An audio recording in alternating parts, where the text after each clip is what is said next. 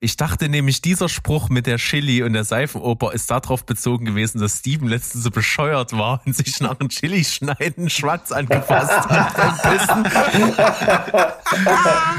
Und jetzt hat's Mo auch mal ausprobiert. Hallo, hier ist Berg. Und hier ist Steven. Herzlich willkommen zu Steven Spoilberg.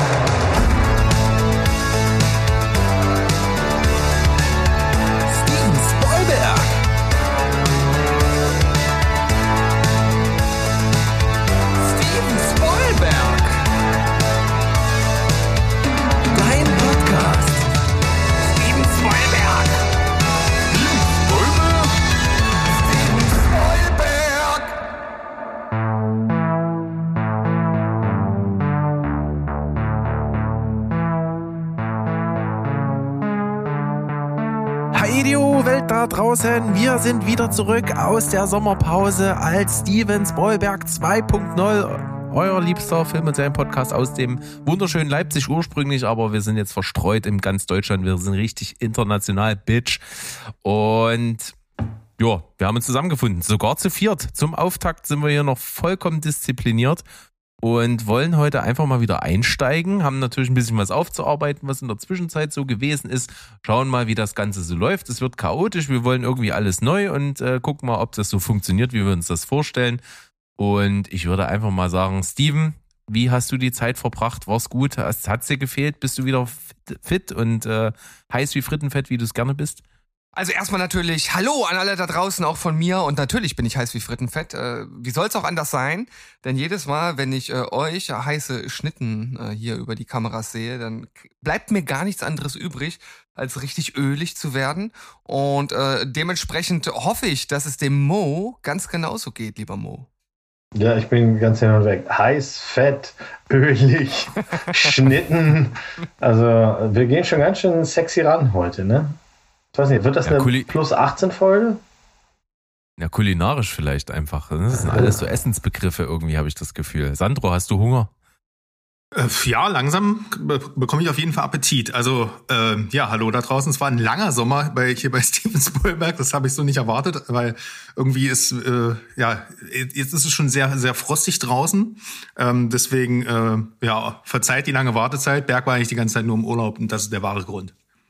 Genau, das Ja. ist im Grund- Ja, Grunde ja. genommen das letzte äh, Stück gewesen, was noch gefehlt hat. Ich war also im Urlaub, ich hatte dabei viel, viel Spaß, habe mich auch sehr gut erholt, bloß äh, die Rechnung dann ohne meine bezaubernde Frau gemacht, die sich wirklich so am Ende noch irgendwie was weggeholt hat, jetzt erkältet ist und mich tatsächlich so ein bisschen angesteckt hat. Äh, ich jetzt also mit ein bisschen Hals zu kämpfen habe, hier vielleicht immer mal ein bisschen rumhuste, also nicht äh, wundern. Wir machen so lange, bis wie meine Stimme so hält und dann müssen wir mal einfach gucken, wie das so vonstatten geht. Nur die Ja, Mission zählt, ähm, Berg, nur die Mission. Eben, das, das war so der Gedanke. Und wir haben uns natürlich in der Zwischenzeit, wie wir euch auch in unseren kleinen Gruß mitgeteilt haben, so ein bisschen Gedanken gemacht, was wir so machen, wie wir das so machen. Und wir haben eigentlich die wichtigste Sache, dass wir so eine Folge so präsentieren pro Woche. Na, das ist jetzt also wirklich so gekommen. Die wird so lang, wie sie eben ist. Äh, mal sehen, wo sich das dann so einpendelt. Äh, Also immer ein Best-of sozusagen. ja, genau. Es gibt keine Filler mehr. Und es gibt auch im Prinzip All Killer, keine. no Filler. Ah, irgend so ein Album von Sum 41 mal gewesen, Ja, glaube ich. richtig. Siehst du, ich bin voll, vollkommen am Start, ich weiß das. Äh, nee, und das ist auf jeden Fall so, dass wir jetzt auch keine Kategoriefolgen mehr haben, sondern es gibt nur noch eine Art von Folge und äh, das kann höchstens mal durch ein Special abgelöst werden. Alles andere sind einfach Folge 1, 2, 3 und so weiter. Wir fangen wieder bei 1 an. Also ein chaotisches Mo, so als Lagersystem. Haupt, genau. Mo, so als Hauptinitiator, wie, wie geht's dir damit? Bist du, denkst du, wir schaffen das? Ja, ja, ich, bin, ich glaube an uns. Sonst wäre ich ja, ich würde einfach meine Koffer packen und abhauen und euch sagen, ich komme heute ein bisschen später und wäre dann weg. Nein, nein, nein, nein, wir, wir, wir packen das. Ich glaube auch, dass es gar nicht so schlimm ist. Wir haben, wir haben das jetzt so oft angekündigt, dass die Leute wahrscheinlich am Ende sagen werden, boah, machen die einen Wind für nichts hier, ey. Ja. Für absolut nichts. Der Mo hat gesagt, er geht nur kurz Tofu kaufen und er ist nicht mehr zurückgekommen. okay. Ich habe aber auf jeden Fall noch so ein paar Sachen aus dem Urlaub irgendwie mitgebracht, die mich so ein bisschen beschäftigt haben. Weil ein was fand ich echt kurios. Ähm, ich, da, da ist mir wieder aufgefallen, dieses Prinzip Partnerstädte. Das fand ich irgendwie ziemlich witzig, dass es sowas noch gibt, ne? dass dann irgend so malerische italienische Stadt mit irgendeiner deutschen Kleinstadt eine Verbindung hat, warum auch immer, worin dann diese Partnerstadt-Eigenschaft besteht, äh, weiß man nicht so genau, aber das führt dann dazu, dass du dann irgendwo so durch die Toskana fährst und dann steht an so einem Kreisverkehr irgendwie 998 Kilometer nach Püschendorf oder sowas. Und da fragst du dich, okay, niedlich, dass es das noch so gibt, also wie so eine, wie so eine aufgeblähte Brieffreundschaft irgendwie. Püschendorf. Wo ist denn Püschendorf? Das ist irgendwo in Oberbayern, wenn mich nicht alles täuscht. Ja, Wieder und was da gibt es eine. Verbindung. Das soll ja hier auch ein Lernpodcast sein. Wir wollen Ja. euch ja was beibringen. Nicht nur Tipps geben für Filme, den ganzen Tag auf, auf dem Sofa sitzen und einen breiten Arsch kriegen, sondern auch mal raus in die Welt. Aber ich finde das Das total, ich äh, total spannend, weil früher in meiner Heimatstadt, da habe ich mich auch schon immer gewundert, schon als kleines Kind, was hat das mit diesen Partnerstädten auf sich? Das fand ich total überflüssig. Und äh, ich weiß, dass da irgendeine osteuropäische Stadt dabei war mit einem komischen Namen. Und ich wette, jetzt fällt er mir gerade nicht ein, aber ich wette, wenn die Folge vorbei ist, dann weiß ich es wieder. Das kannst du ja nachreichen. Falls das noch Da jemand richtig interessiert, dann gewettet, fällt er landet, dir das, ein. dann landet das Weil im es wäre Discord. doch, es wäre ja ganz witzig, wenn zum Beispiel die Bürger und Bürgerinnen aus Püschendorf in der Toskana in dieser Partnerstadt ohne Kurtaxe zum Beispiel Urlaub machen könnten. Das wäre ja zumindest irgendwas, wo so ein Effekt wäre. Ja, dass hast du die dass da 50 wirklich- Mann da und die machen ganz, also jeden, jedes Jahr Flashmob, das ist auch nicht gut. Ja, was aber da wäre, würde ja wenigstens ein Austausch wirklich stattfinden zwischen den Bewohnern der Städte. Das könntest du damit zumindest ein bisschen befeuern. Ob da, Aber ich meine, Deutschland ist, ja sehr rabattbegeistertes Land. Dann würden ja die ganzen, ähm, diese, diese, äh, die ganzen Leute, die gerne in die Toskana, an diesen Ort fahren, würden dann alle nach Püschendorf ziehen, nur damit sie dort äh, ohne Kurtaxe Urlaub machen können jährlich. Ja, also das, Ja, äh, wir müssen das schon alles im Schlimmeres, oder? Gleichgewicht halten. Ja, aber was, was, was, was, machst so. du denn mit Städten, die keine Kurtaxe erheben? Hm. Gibt's das viel noch? Weiß gar nicht. Na, wieso? Ja, du kannst auch Leipzig zwei, eine Kurtaxe? du kannst auch zwei ganz normale Städte nehmen, die auch eine Partnerschaft haben. Da muss ja nicht eine davon eine Kurtaxe für irgendwas erheben. Oder? Ja, was weiß ich. Also, oder man bin- nicht oder wenn man ich irgendwo Urlaub macht, Kurtaxe? Ich weiß das gar nicht genau. Ich, ich weiß es auch nicht, ich, ich fahre sehr selten irgendwo anders hin, deswegen war, äh, dachte ich jetzt gerade so, es gibt doch auch einfach Städte, die sind ganz normale Städte, ohne, ohne Kurtaxe, oder? Hm.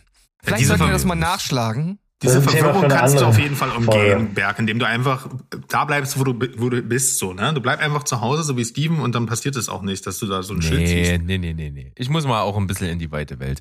Das, das äh, gibt mir natürlich ja auch die Möglichkeit, was ich sehr, sehr gerne mache. Ich fange dann immer so zwei, drei Wochen, bevor ich in so einen Urlaub fahre, weil wir wo jetzt, sage ich mal, eine längere Autofahrt ist, an, äh, die Podcasts, die ich so höre, aufzusparen, dass ich dann während der Fahrt genug Futter habe und so. Das funktioniert immer ganz geil. Und das führt natürlich dann auch immer dazu, dass ich dann, wenn ich das so geballt höre, immer Bock habe, irgendwie mitzureden und dann tatsächlich endlich dann mal wieder auch den Antrieb kriege, ja, wir müssen jetzt aus der Pause wirklich langsam zurück, denn ich muss da irgendwie diesen Senf, der sich in mir angestaut hat, irgendwie abgeben. Ja, so lange Urlaub wie du hat ja auch von uns keiner gehabt. Wir hätten auch schon vor drei Wochen gekonnt. Ja, aber wir Ich wollten natürlich zwei zu Urlaub zurückkommen. Gehabt, Mensch. Ja, wir, sehen, wir freuen uns ja darüber, dass wir deinen schönen knusprig braun gebrannten Bauch jetzt sehen dürfen hier in der, äh, in der Kamera. Und ja, da draußen, ihr sagt, auf dem Discord können wir gar nichts sehen. Das zeigen wir dann mal in so Outtakes auf YouTube. Die sexy Seite Ah. von uns. Falls wir uns auf jeden. Fall hier äh, verplappern, dann liegt das Nee, einfach daran, dass wir sexuell abgelenkt Das sind. findet ihr demnächst auf unserem OnlyFans-Account. Oder, oder, oder, oder der Patreon-Tier für 100 Euro im Monat. Ja, genau. So Alles vier gute Vorschläge. weiße Wannen, genau. Super. Also da Oder kann ich auf jeden Fall mit Behaarung kann ich da dienen. Das, das ist gut. Da hätten wir Nee. das auch geklärt. So. Und äh, unter anderem möchte ich gerne da einen Gruß ablassen an die Freunde vom Telehorst. Da habe ich nämlich auch so ein, zwei Folgen mal nachgeholt, endlich so. Und äh, da gab es einen fantastischen Satz von Stu natürlich, von wem sonst. Äh, den muss ich, ich habe flach gelegen, ich konnte nicht mehr. Da ging nämlich irgendwann das Gespräch auf die Schauspielerin äh, Michelle Williams. Und Stu meinte so, ach, Michelle Williams, die Carrie Mulligan des kleinen Mannes. Das fand ich sehr gut. hm. Habe ich flach Stu. gelegen. Also liebe Grüße an Stu. Und die Jungs vom Telehorst macht mal weiter das, was er da so macht. Da höre ich gerne immer mal rein, wenn ich mal Zeit habe. Aber die Folgen sind immer sehr, sehr lang. Also die Ausdauer habe ich manchmal nicht. Na, da müssen wir erst mal gucken, ob wir das äh, irgendwie unterbieten können heute. Aber Michelle Williams und Carrie Mulligan, äh, wirklich, die verwechselt jeder. Das, Das stimmt. Äh, muss man einfach mal so sagen. Ja. Also Stu hat natürlich recht. Ja, es ist leider, Gibt- leider kann man das nicht nicht. gegen zu sagen. Kann man so stehen lassen, kann man sich aufs T-Shirt drucken. Haben wir denn ein Es paar ist Highlights möglich, verpasst? das Gegenteil zu behalten. Highlights? Berg? Mhm.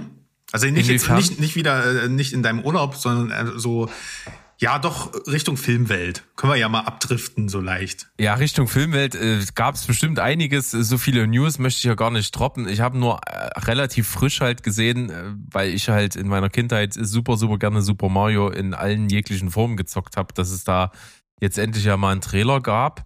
Und hab das im Vorfeld wirklich nur so mit einem halben, äh, mit einer halben Hirnwindung irgendwie verfolgt, weil ich dachte, das wird ein Realfilm, aber ist irgendwie jetzt ein Animationsfilm und nur Sprechrollen. Habe mich damit echt nicht befasst. Und äh, Trailer ist jetzt raus, ist ganz witzig, sagt nicht allzu viel. Ich finde aber, dass der Trailer sehr kindlich rüberkommt. Also ich, ich, ich sehe den, den Erwachsenenanteil äh, Anteil in dem Film irgendwie noch nicht so richtig. Und ja, die Animationen sind nett. Ich bin irgendwie ehrlich gesagt so von, von Pixar so ein bisschen versaut, weil da sehen Animationen halt einfach teilweise so atemberaubend gut aus, dass dann sowas, so ein einfacher Animationsstil, wie er hier ist, dann halt irgendwie so ein bisschen billow wirkt. Das, das ist immer so ein bisschen mein Problem damit. Ich finde eigentlich ganz gut, dass der sehr an die äh, Zwischensequenzen zu den Spielen erinnert. Ne? Also ich, also was ich noch so im Kopf habe. Also ich bin da aus dem Game auch lange raus. Ähm, aber es hat mich auf jeden Fall so in seinem Charme in der Animation sehr an die Spiele erinnert. Und ich glaube, das wollten sie auch bewusst. Ne? Nicht, dass sie wieder so eine Fail machen wie mit Sonic erst, äh, sondern dass sie ja gleich auf Nummer sicher gehen und sich halt an die Spiele-Designs halten. Deswegen finde ich die Animation eigentlich ziemlich geil und ich hoffe, im besten Fall wird das so ein selbstreferenzieller Humor wie bei, beim Lego-Movie. Mal schauen. Ähm, aber eigentlich hat der Film ja viel mehr für Furore gesagt, auch wegen dem Voicecast. Ne? Darauf können wir ja gleich nochmal eingehen. Also ich fand den Trailer für das, was er darstellen will, fand ich den schon ziemlich äh, perfekt und äh, das ist halt sehr nah an der Vorlage, an das, was Mario halt letzten Endes darstellt. Und es ist ja nie etwas gewesen, was einen Erwachsenenanteil hatte. Also von daher finde ich, das äh, sieht für das, was es sein möchte, sehr vielversprechend aus. Und äh, ja, ich, ich wusste das ehrlich gesagt überhaupt gar nicht. Ich habe den äh, Trailer sozusagen hier bei uns im Notion gesehen, habe mir den angeschaut und dachte, ja, das kann man so machen. Ob das jetzt letzten Endes ein guter Film wird, pff, vielleicht, vielleicht auch nicht. Schauen wir mal. Aber viel interessanter ist natürlich, gerade was jetzt äh, das deutsche Voice Acting anbelangt. Mo, was sagst du da zu der Stimme von Mario? Jetzt hast du wieder so das Ja, ja, Synchronfass genau. aufgemacht. Hier, äh, zack, ne, aufs Tablett. Ja, ja, also ich bin ja synchronaffin im Sinne von, weil ich so viele Hörspiele höre, höre ich natürlich, es gibt schon viele deutsche Stimmen, die ich dann auch wiedererkenne. Und ich habe äh, einige wiedererkannt und mit denen gehe ich auch fein. Aber die von Mario habe ich nichts, kann ich nicht zuordnen und die klingt für mich auch nicht nach einem Mario. Also der, wer auch immer ihn spricht, ist kein Bartträger und das funktioniert nicht. Ich, ich erwarte ja nicht, dass der irgendwie äh, weißt du, das, das Rad neu erfindet, aber der wirkte in dem kleinen Trailer, den wir jetzt gesehen haben, ist das für mich ein Störfaktor. So wie der Gesicht ge, ge, am Ende gesagt hat, auf ins Kö Königreich oder Prinzessinnenreich oder was hat er da geschrien, das war so piepsig, fiepsig, das kann ja nicht euer Ernst sein. Ähm, ich habe aber auch natürlich sofort, nachdem wir den Trailer geguckt haben, ein bisschen gegoogelt und offiziell ist es so, dass noch keine deutsche Stimme zugeordnet wurde bis auf so ein paar, über die man jetzt schon redet. Der Bowser scheint wohl auch so ein Thema zu sein, wer den Bowser spricht. Aber da hatte ich jetzt gerade keine Probleme. Ähm, ich bin jetzt nicht so spieleaffin wie ihr. Ich habe das auch schon mal gespielt, so ist das nicht. Aber ähm, spielen Pinguine da echt eine Rolle? äh, Ja, nicht, gibt's. Also nicht, nicht in den Spielen, die ich gespielt habe. Berke, welches Spiel äh, kam dir denn vor? Ja, die kamen auch immer mal als Na, in der Eiswelt halt immer, ne? vor. Ja, Da konnte man bei also, Mario Kart auch immer dagegen fahren und ist so abgeprallt. Stimmt. Ja, beim Zum Mario, Beispiel. stimmt. Auch bei Mario, äh, Mario 64, da gab's ja auch so ein Eislevel mit Pinguinen und die- kommen da immer Okay. mal irgendwie. Aber lass mal die kurz, um die Ecke um die gelaufen. Nostalgie zu brechen, äh, Mhm. in unsere alte Gameboy und Super Nintendo Zeit, beste Konsolen. Ähm, da- der eigentliche Aufhänger ist ja auch gar nicht, also jetzt bei den deutschen Stimmen bi- bin ich dabei, bloß wie Motion sagt, da gibt's ja noch im Prinzip alle Möglichkeiten. Aber der große Aufreger im Internet ist ja eigentlich gerade die Stimme von Mario im Originalen. Ähm, und dann bei, der ist ja von Chris Pratt, wird er ja gevoice-acted und der hat halt nicht so den italienischen Akzent, ne, was man halt so kennt. Und ähm, da, da wird sich gerade wieder künstlich aufgeregt. Ich finde es halt auch irgendwie eine verta vertane Chance, weil klar, Chris Pratt ist ein cooler Typ, kannst du besetzen. Hätte man aber sicherlich auch für, weiß ich, eine andere Rolle nehmen können. Jack Black kommt als Bowser wohl ganz cool an.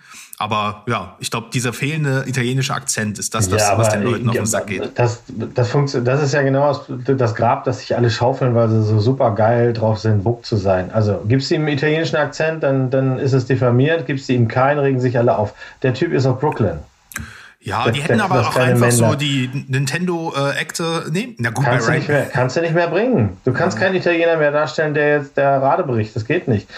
Ich kann Ja. euch aus Erfahrung sagen, mein Vater ist vor, vor, der ist mit den ersten Zügen nach dem Krieg nach Deutschland gekommen. Der hat bis zu Oh, seinem Lebensende sich geweigert, Hochdeutsch zu sprechen. Ihr habt, er, man hatte immer das Gefühl, der ist gestern erst angekommen. Also ich weiß, dass Radebrechen auch noch äh, äh, lange, lange nach der Einbürgerung ein Thema sein kann. Aber du kannst es heutzutage ja gar nicht mehr bringen. Hätte er einen Schlechten Steven- italienischen, hätte einen schlechten italienischen äh, Akzent gehabt, dann wäre genau dasselbe passiert wie bei House of Gucci. Die haben alle auf die Schnauze gekriegt für das Gestammel. Und zu Recht. Berg und, Steven Recht. weigern sich bis heute noch Hoch Hochdeutsch zu sprechen. Das muss man ja jetzt auch nicht kritisieren. Hallo? Bernd, das stimmt. Gut. Aber ich?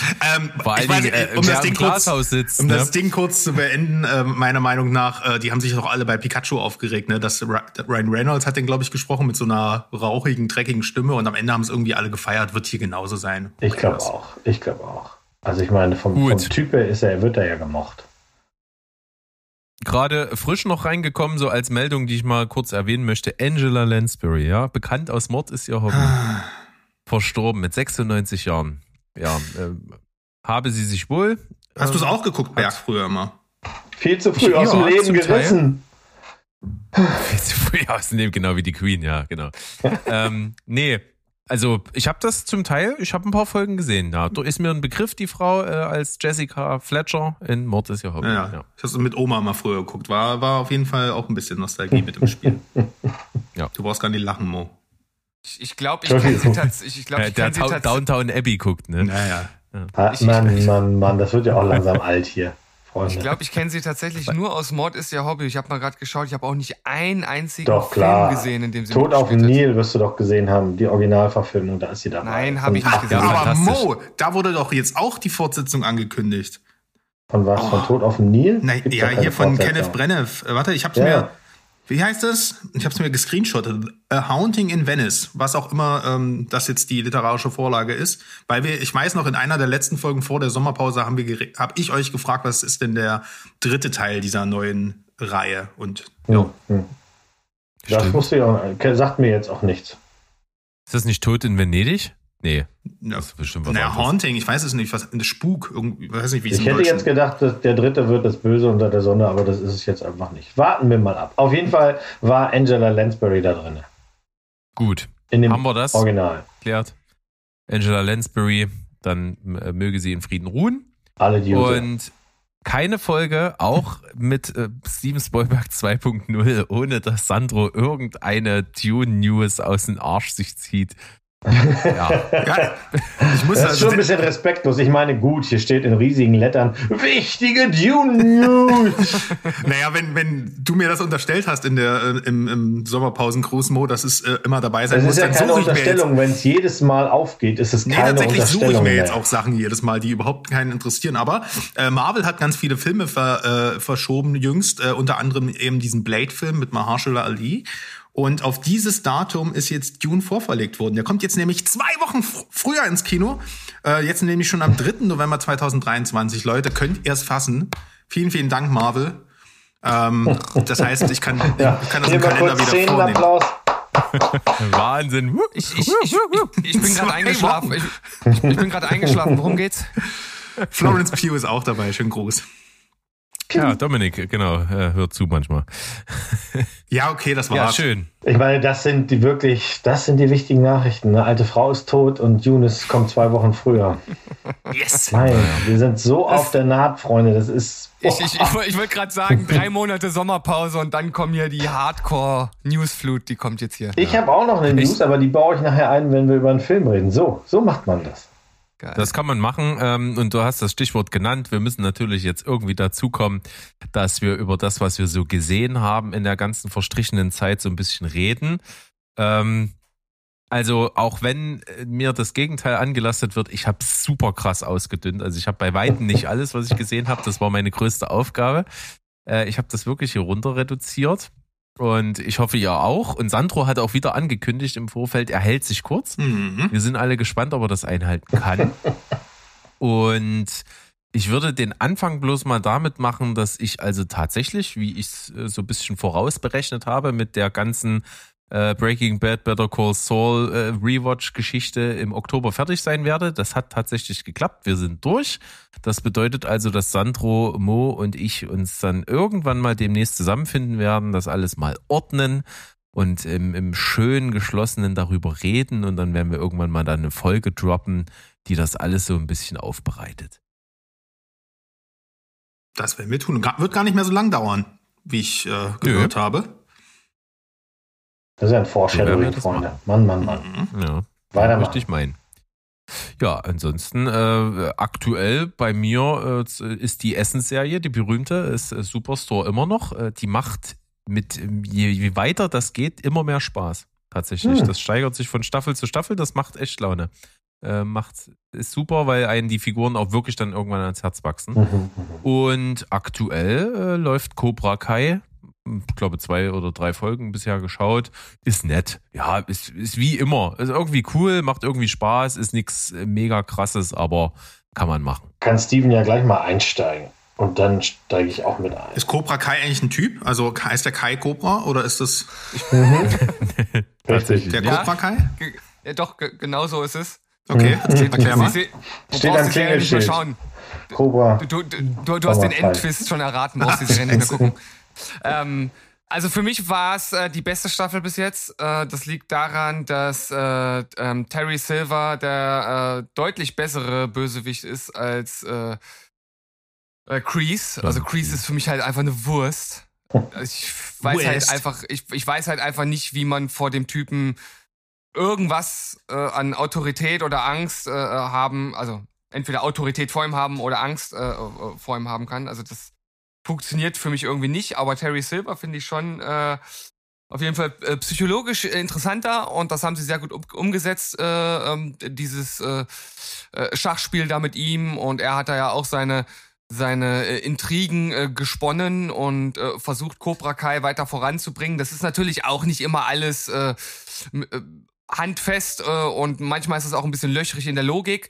Aber das ändert nichts daran, dass äh, sie wieder mal äh, ein absolut äh, super Ende gesch geschaffen haben. Also das Finale war äh, ziemlich geil. Over the top, aber ziemlich cool. Also mir hat's gefallen. Ich, ich bin halt auch einfach Cobra Kai-Fan. Es macht halt einfach Spaß. Es ist für mich eine Guilty Pleasure-Serie, die halt einfach funktioniert.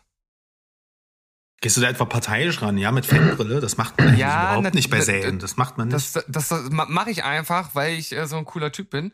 Ähm, aber ich kann tatsächlich auch Kritik anbringen, also gerade äh, wenn es hier, ähm, Mo, helf mir kurz, mir fällt der Name nicht ein, der, der, der Kumpel aus, aus Japan, der da ist, wie heißt er? Choser. Chosen. Dosen. Chosen. Cho- Chosen Chosen. Toguchi. Chosen. Chosen. Heidewitzka labert der eine gequirlte Pathos, gequirlte Scheiße teilweise. Also ist schon, ist schon, das ist schon ein bisschen lächerlich. Aber wenn man das, wie gesagt, mit so einem zugekniffenen Auge schaut, geht das schon. Also mir hat die Staffel gefallen, so. Ja, ich, ähm, äh, der, der, du hast ja vor, du hast ja schon mal irgendwann vor, vor geraumer Zeit angefangen zu singen. Kaum warst draußen, hattest du ja schon drei Folgen inhaliert. Und ich habe heute auch angefangen zu gucken und habe ähm, vier, fünf Folgen geguckt. Fünf Folgen habe ich geguckt. Und dann habe ich aufgegeben und ich werde es jetzt auch nicht weitermachen. Also die fünf Folgen haben mir so weh getan. Ähm, der Anteil Seifenoper ist mir viel zu hoch. Das wird immer schlimmer. Ich finde es super cringig, dass wir dann jetzt in Folge 5 permanent diese Teenies halb nackt da rumlaufen sehen in diesem bescheuerten Bad, das vier Jahre lang keine Rolle gespielt hat und dann laufen die alle am selben Tag in der Badeanstalt rum und zeigen sich da. Äh, finde ich total bekloppt. Dieser Nebenstrang mit der eine, der läuft weg, um seinen Vater zu finden, das ist alles so vorhersehbar ich fand's dumm. Und ich habe es vorhin kurz in unserem Chat geschrieben, da konntet ihr das wahrscheinlich nicht zuordnen, aber das ist eine Seifenoper, wo wirklich der gefährlichste Gegner eine Chili ist. Zwei Folgen lang spielt eine Chili-Schote eine Rolle. Das kann nicht euer Ernst sein. Also Jetzt macht das in meinem Kopf super Klick, Mo. Ich dachte nämlich, dieser Spruch mit der Chili und der Seifenoper ist darauf bezogen gewesen, dass Steven letztens so bescheuert war und sich nach einem Chili-Schneiden Schwanz angefasst hat beim Pissen. Es, es, es, es, war nicht und jetzt hat's Mo auch mal ausprobiert. es, war nicht nur eine, eine, Chili, es war eine echt scharfe Habanero. Ja. Das war echt nicht lustig. Und ich kann euch sagen, also ich glaube ganz fest, Steven, was du da zu Hause erlebt hast, das ist um Klassen besser als Cobra Kai. Ich verstehe aber, oh, ich verstehe aber, dass man eine Guilty Pleasure Sendung, da gibt es keine Logik. Insofern, ich bin fein damit, was du fühlst. Ich kann mir das aber echt nicht mehr ansehen. Ich habe dir das ja schon gesagt, der Anteil, die Kinder, die Kids werden jünger, obwohl in der fünften Staffel, in den fünf Folgen kommt, kommt dieser 11, 12, 13-Jährige ja gar nicht mehr vor. Äh, nur so nebenbei. Das ist schon mal ein schlauer Move. Aber wirklich, du Wen gab es denn noch? Wer hat denn noch mal in dem Film mitgespielt? Den poolen wir jetzt auch noch raus. Ähm, das heißt, die Wahrscheinlichkeit, dass wirklich in Staffel, was ist dann, sechs, äh, dass wir dann noch den weiblichen Karate-Kid sehen, das wird immer wahrscheinlicher, aber halt eben auch genauso vorhersehbar. Der einzige Twist ist halt hier, dass er nicht der große Kämpfer ist, äh, der vielleicht äh, dann erwartet wird. Aber was ich total schade finde, also wie gesagt, ich fand das Finale ziemlich gut und das ist auch so die, die einstimmige Meinung, die ich, die ich dem Internet entnommen habe dazu. Na, dann, ähm, also dann muss dann das ist ja das richtig. Dann steht das im Netz. Natürlich, wenn das im Internet steht, dann stimmt das. Nein, also wenn die wenn die Fangemeinde, die Guilty Pleasure Gemeinde ähm, das so ähnlich sieht, dann äh, ist da denke ich schon was dran. Und ähm, ich finde, sie haben die Chance vergeben, die Serie an diesem Punkt zu beenden, denn es wäre ja. ohne den Twist am Ende äh, ein wirklich gutes Ende der Serie gewesen. Aber man musste hinten raus noch mal so einen scheiß Twist einbauen, so einen behinderten Twist auch. Und du ja, wirst es nicht herausfinden, Twist. weil du die Serie nicht zu Ende schaust. Also, wenn's jetzt, wenn, so, du machst es jetzt auch gerade nicht schmackhaft, also muss ich das auch nicht. Und wir können ja mal ganz realistisch sein. Wir werden von den Schauspielern, die da mitspielen, keiner spielt wirklich gut. Das ist amerikanisches TV-Niveau. Mehr ist das nicht. Und keiner von denen wird irgendeine Art von Karriere machen äh, weil dafür sind die einfach viel zu dünn. Also wer, wer spielt der gut? Seiner Tochter möchte ich die ganze Zeit irgendwie Tee ins Gesicht kippen, die ist so nervig, die alte. Ähm, ich, und am, also was ich am allerschlimmsten finde, und da vielleicht siehst du das nicht mehr, ich weiß es nicht, oder vielleicht sehe ich es auch alleine nur, die kämpfen so lahm, dass du dir einen Kaffee holen kannst. Also jeder Schlag ist ja vorher angesagt. Warum haben sie das nicht irgendwie um 20 Prozent gepitcht, dass es wenigstens aussieht wie eine Schlägerei? Ich erwarte nicht Jason Bourne mit verwackelter Handkamera, aber du siehst ja alles kommen. Die warten aufeinander. Pass mal auf, der lebt hin, der, der hebt hinten links den Arm. Ja, dann kicke ich den jetzt unten rechts. also, ja, nee. die, die, die, sind halt alle zwischen 50 und 60 Ja, ja klar. Ne? Ja, ja. Ich bin ja auch bei dir, dass der, der, ähm, der, der, der Bösewicht in dieser Folge der, der, vor dem darf man Angst haben, das finde ich gut. Das ist okay, ja. aber nee. Ich glaube nicht, also, ich, äh, ich, ich finde auch tatsächlich die Jungschauspieler, ob von denen was kommt, das ist fraglich. Ich finde tatsächlich äh, äh, Sepka finde ich ordentlich, was er macht. Also finde ich jetzt nicht schlecht. Ja, ist meine Meinung. Ja, bis, bis, bis dann das Unvermeidliche passiert in Folge 5, dann das ist mir, das ist mir alles viel zu blöd. Echt, das ist viel zu blöd. Mit dem Weißt du, Houseproving ja. sage ich nur. Also Alles, alles, gut. alles gut, du kannst mich verstehen, ich kann dich verstehen. Wir beide äh, streichen uns nachher nochmal an den Ohrläppchen und dann ist gut. Mhm. Genau. Und wir hoffen natürlich, wir drei, da spreche ich auf jeden Fall für uns drei, wir hoffen, dass du äh, untenrum auch abgeheilt bist. Ja, absolut. Dann gucken wir mal, ähm, auf den Heilungszustand von Sandro, der ja äh, jetzt hier ein, ein Blockfleisch droppt, der äh, uns nicht wenig tangiert, aber mal gucken. Ich mach's nicht so äh, wie, wie ihr jetzt, weil ich will es nur erwähnen, weil ich es gerade ein bisschen ähm, crazy finde, wie das Serienverhalten gerade von mir ist und wahrscheinlich von vielen, äh, die gerade diese großen Mainstream-Serien verfolgen.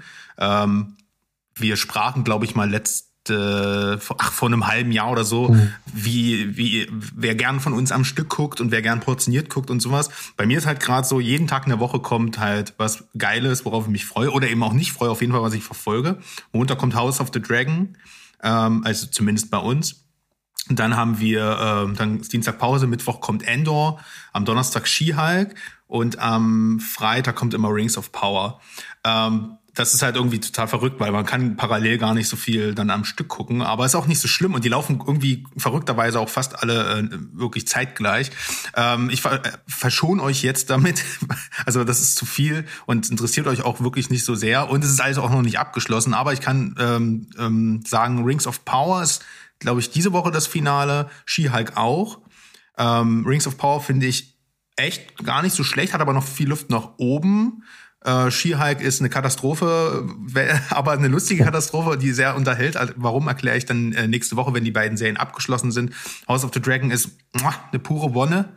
Ähm, äh, kommen aber noch zwei Folgen und Endor, ähm, da ist es so, das will ich noch kurz erwähnen, als Star Wars-Fan, ja, Fanbrille, ihr seht sie wieder, muss man ja einiges mhm. aushalten dieser Tage. Und ich habe auch schon zum Mo gesagt, der noch skeptischer, also fast noch, also sehr enttäuscht war von, von Obi-Wan, ähm, wo ich mich auch, wenn ich diese abnehmen würde, hier mal ein bisschen anschließen müsste. Endor ist anders und zwar in allen Belangen. Es geht dabei los, dass es an echten Sets gedreht wurde, dass es dreckig ist. Da sind Leute, die sagen, äh, verfickte Scheiße, die pissen irgendwo in die Ecke. Also es sind halt, was ich damit sagen will, ist das jetzt nichts Außergewöhnliches, dass Leute fluchen, aber in der Welt von Star Wars ist es das wirklich, weil es sind halt echte Menschen am Boden, da gibt's kein Imperium, das ist alles noch eine Ecke drunter, es ist schmutzig, wie gesagt. Äh, es ist sehr langsam, Slow Burn und entlädt sich dann immer. Und es ist halt immer so, das sind zwölf Folgen jetzt in der ersten Staffel. Das sind immer drei Folgen, bilden eine, ein Teil dieser Geschichte. Und jetzt sind die ersten sechs Folgen durch. Das heißt, man kann sozusagen jetzt zwei Filme dieses Kosmos sich angucken und ich habe heute quasi Folge 6 gesehen, bin wirklich sehr begeistert. Also ich hoffe, dass es so weitergeht. Irgendjemand hat es vorhin fallen lassen, Born ähm, äh, Modo erwartet keine Born-Choreografie. Das ist tatsächlich von vom äh, Tony Gilroy, der ähm, ja maßgeblich daran auch beteiligt war, inszeniert, beziehungsweise er ist der Creator der Show und äh, Drehbuch hat größtenteils sein Bruder Dan Gilroy zu verantworten, der ja Nightcrawler inszeniert hat. Der ist ja auch nicht so schlecht, der Film. Äh, dementsprechend, das ist hier mal was ganz anderes im Star Wars-Universum und ich bin sehr verzückt. Ähm, das wäre sogar eine Serie, sage ich immer, aber das könnte, könntest du, Berg oder Steven, ihr könntet euch das angucken und ihr müsst nichts wissen. Ihr würdet es einfach nur cinematisch und äh, inszenatorisch absolut abfeiern. Und das ist, finde ich schon cool und sehr mutig auch. Also gucken werde ich sie auf jeden Fall. Ich warte halt nur einfach, dass sie durch sind. Ich, ich kann dieses Wöchentliche nicht ertragen. Das, das wird auch nie wieder, nie wieder weggehen. Ähm, ich kann schon verstehen, dass wenn du gerade so viel Gewalt irgendwie bekommst, hast du ja auch jeden Abend irgendwie was zu gucken. Genau. Und dann ist das wie eine Verabredung, die man eingeht, etc. Aber ich mag es halt einfach nicht mehr. Früher musste ich, jetzt muss ich nicht mehr. Und ähm, ich habe mittlerweile auch schon, also von dir gehört und noch von einem anderen Freund, man hat halt den langweiligsten Charakter aus Rogue One genommen und hat dem tatsächlich eine gute Serie gemacht. Vielleicht ist das auch ein, vielleicht macht dieser Ansatz das dann auch besonders, weil man äh, bei Obi-Wan hat man einen Charakter genommen, den alle lieben und hat ihm eine Scheißserie gebaut. Und ich mochte Rogue One für, für das, was er war, auch das Dreckige und ich mag den Film, habe den jetzt auch in verschiedenen Fassungen gesehen. Also ich gucke das, aber ich war, wie, wie, wie lange muss ich noch warten? Na, jetzt im Prinzip noch sechs Wochen, aber ich werde dich einfach up to date halten. Noch sechs Wochen, kommen noch sechs Folgen. Zwölf, zwölf die ist durchgeplant. Okay, Jede, okay, okay. es gibt zwei Staffeln, a zwölf Folgen. Okay, okay. Was es mhm. übrigens im Star Wars-Universum noch nie gab, dass etwas durchgeplant ist. Auch wenn das viele der ursprünglichen Trilogien nicht äh, wahrhaben wollen. Aber ey, lasst mich, äh, wenn ich kurz äh, eh laber, äh, lasst mich doch, ich hatte Marvel kurz genannt. Ich, ich mache einen kleinen Schwenk zu dir, Mo, weil äh, ich sehe hier gerade im Notion, du hast auch Werewolf by Night gesehen. Ja. Und das ist ja ein Marvel-Produkt, das ist ein Marvel-Special. Das geht nur eine Stunde, ist irgendwie unabhängig vom MCU, so eine Art, hm, ja, ich würde mal sagen, äh, so eine Art Reminiszenz so an die alten Werwolf-Streifen. Und ich, da dachte ich mir schon, da bist du bestimmt dabei. Und ich fand äh, kurz gesagt, unterhaltsam, aber viel mehr auch nicht, weil ich auch den Kontext nicht so ganz verstehe. Aber ich habe dann einfach akzeptiert, dass das so losgelöst ist und habe mich ähm, sehr gefreut über die äh, schwarz-weiß Oldschool-Machart, die praktischen Effekte und äh, tatsächlich auch über ähm, Man-Thing, äh, also Ted hieß der, glaube ich, der war äh, Scene-Stealer. Äh, hat mir gut gefallen, ist kurzweilig, kann man mal so an Halloween reinsnacken, glaube ich. Ja, das ist ja auch ein, eins der sogenannten Halloween-Specials. Das kennen wir ja, die, die Simpsons machen das ja seit, seit es sie gibt. Und andere Shows machen das ja auch, dass es immer irgendwie diese Halloween-Folgen oder die Thanksgiving-Folgen gibt. Und das ist das hier auch. Und es soll eine Hommage sein an die alten Horrorfilme. Ich finde das auch gut. Haben sie gut gemacht. Mir gefällt das. Warum sehe ich hier einen Fingerberg? Was, was will mir der Finger Ja, in der Kamera Das, sagen? das musst du doch, das ist doch hinter den Kulissen. Ich will doch nur als nächstes reden. Achso, Entschuldigung. Deswegen haben wir doch die Okay, Kamera. Das Ich war habe- für alle Leute da draußen, es war natürlich der Mittelfinger, ja. Äh, ich habe die vierte Wand durchbrochen. ähm, ich, ich Nee. mochte das gerne. Es hat mich am Anfang so ein bisschen gewundert, dass Michael äh, Giacchino das da macht, der ja eigentlich eher für seine Musik bekannt ist. Und er macht tolle Soundtracks. Ja. Also ich finde die gut. Das sind jetzt keine Soundtracks, die du unter der Dusche pfeifst, weil so, so sehr gehen die dann nicht rein. Aber ich finde, das, was er macht, macht er gut. Ich mochte das auch hier, dass sie das Schwarz-Weiß ständig gewechselt haben. Du hast ja eine Mischung aus Schwarz-Weiß, Blau-Schwarz-Weiß und diesem Sepia-Ton und so. Ähm, ich hatte da 53. Ich dachte halt, es wäre eine Serie. Ich habe gesehen, oh, es ist live. Ich hab, der Stu hat auch geschrieben, jetzt kannst du es gucken. Ne, der hatte das ja auch gesehen und kritisiert. Und dann dachte ich, ähm, ich gucke da mal hin. Dann sehe ich 53 Minuten. Scheiße, ist doch eine Serie. Ich warte auf die anderen Folgen. Ich habe gar erst gar, ich habe einen Tag nicht geschnallt, dass das keine Serie ist, sondern dass der Film wirklich nur so kurz ist. Ja. Ich hatte nur das Stichwort aufnehmen wollen. Du hattest nämlich Halloween-Special gesagt. Ja. Und ich habe nämlich in unserer Sommerpausenfolge ein was Wichtiges vergessen. Und zwar habe ich da nicht erwähnt, dass ich äh, eine Serie entdeckt habe für mich, die ich total liebe und die äh, schlagartig in den Kosmos bei mir geschossen ist.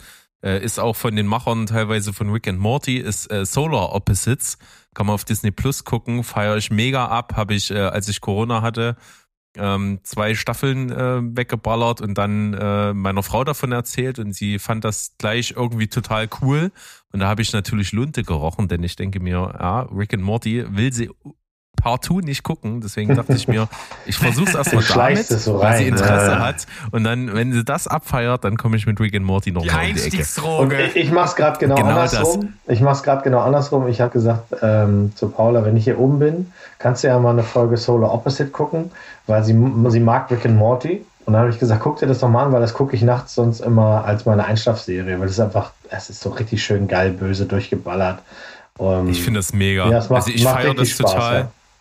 Das ist, macht richtig, richtig viel Spaß. Ist ta- tatsächlich noch vollgepfropfter mit Filmanspielungen als Rick and Morty selbst schon. Äh, weil das halt popkulturell natürlich einen totalen Sinn in der Serie hat, weil halt einfach Aliens auf der Erde sind, die ähm, dort so ein, so ein Vieh, den Pupa, äh, äh, pflegen müssen, weil der dann irgendwann mal sich weiterentwickeln muss. Und die kennen halt die Menschheit und die Erde nicht. Und die kennen ihr ganzes Wissen über die Menschheit nur aus Netflix. Und das ist deswegen zitieren die halt, ach, das ist wie in dem Film und so. Das ist mega lustig, ist super äh, böse, also es ist politisch mega unkorrekt und es ist teilweise richtig krass brutal. Und ich komme jetzt halt drauf, weil die jetzt auch gerade zwischen Staffel 4 und Staffel 5 ein Halloween Special noch veröffentlicht haben und das ist, glaube ich, auch richtig nice, weil am Ende von Staffel 2 gibt es ein Weihnachtsspecial und das ist so mega. Könnte ich mich in die Ecke schmeißen. Äh, tolle, tolle Serie und ich hoffe, dass ich die bald dann mit meiner Frau nochmal anfange äh, und dann soweit gucke, wie es geht und freue mich sehr drüber. Äh, Solar Opposites, absolute Empfehlung. Yes. Absolut. So, dann machen wir jetzt einen Schwenker, weil ich ja gesagt habe, ich habe noch so eine Nachricht, die ich mit dem Film verbinden kann. Seid ihr bereit? Nein. Ja, bitte. Ja, okay, dann schaltet doch später wieder ein, wenn, Wenn das eine Rolle spielt ist. hier, los, erzähl. Nee, 17 Jahre nach dem Original ist es beschlossene Sache, Konstantin 2 kommt ins Kino, Keanu Reeves in der Ah, ja, Hauptrolle wieder stimmt. zu sehen. Ähm, und das habe ich natürlich zum Anlass genommen, weil meine Frau auch erwähnte, sie kann sich da nicht mehr so richtig dran erinnern. Da haben wir doch einfach glatt nochmal Konstantin geguckt, also Rewatch. Und das ist auch immer noch ein sehr schöner Film, der Spaß macht, der auch ein bisschen schmuddelig ist und dreckig ist. Also in diesem ganzen äh, äh, Universum, in diesem, das ist ja, glaube ich, ein DC, wenn ich nicht sehr irre. Ne? Yep. Ähm, aber natürlich nicht ein DC der neu, neuen Zeit, äh, also alles so super tragisch ist und so, sondern es ist halt ein schmuddeliger DC mit einem tollen Keanu Reeves. Klar, der hat halt nur drei Gesichter, aber die setzt er hier gut ein. Das, das hat mir viel Spaß gemacht, das nochmal zu gucken. Und eine geniale Performance von Peter Stormare als Teufel. Ich, man muss es einfach Ja, erwähnen, das es ist ist so brillant. so, Es hat mich, es hat mich zu einer gesamten Folge mit Steven inspiriert über Teufel und Götter in Film. Äh, mega. Das kann ja nur was werden, ist halt nachdem das auch ein bei- geiler Typ. Nachdem das bei Matrix 4 schon so gut geklappt hat, Mo, da sehe ich da, also da sehe ich ganz viele, Ja, ich ganz viele lese, Chancen. ich lese aber hier schon ein paar Namen, da habe ich ein bisschen mehr Hoffnung. Also Akiva Goldsman, J.J. Abrams und so. Oh, J.J. Abrams ist ja immer ein Garant für geil. du, ja, egal, mach. Also Nein, ich, ich- freue mich auch drauf. Ich hoffe, es wird Also, geil. ich, glaub- nee, ich, ja, also ich glaube, es wird eine ganze Weile dauern, dass, dass äh, ein großes Franchise nochmal so eine Scheiße macht wie Matrix 4. Aber es warten, wir müssen ja bis nächstes Jahr warten, bis Dune, Dune kommt. Äh, Berg, hast du dir denn eigentlich geschossen? Den gab es jetzt für einen Euro? Wen? J.J. Abrams natürlich. Nein, Matrix 4. Nein, will den nicht Der ist sehen. nicht mal die 99 Cent wert. Nein. Ich will den nicht gucken. ey. Es, es ist denn hier mit, mit Verpflichtungen für den, also gerade, egal. Ich, ich, ich, ich hätte es nur so gefeiert. Wenn, ich fand den ja auch nicht so geil, ne? Ich will es ja nur noch mal betonen. Ich fand den vollkommen ja, aber okay, das kommt aber jetzt gerade anders rüber.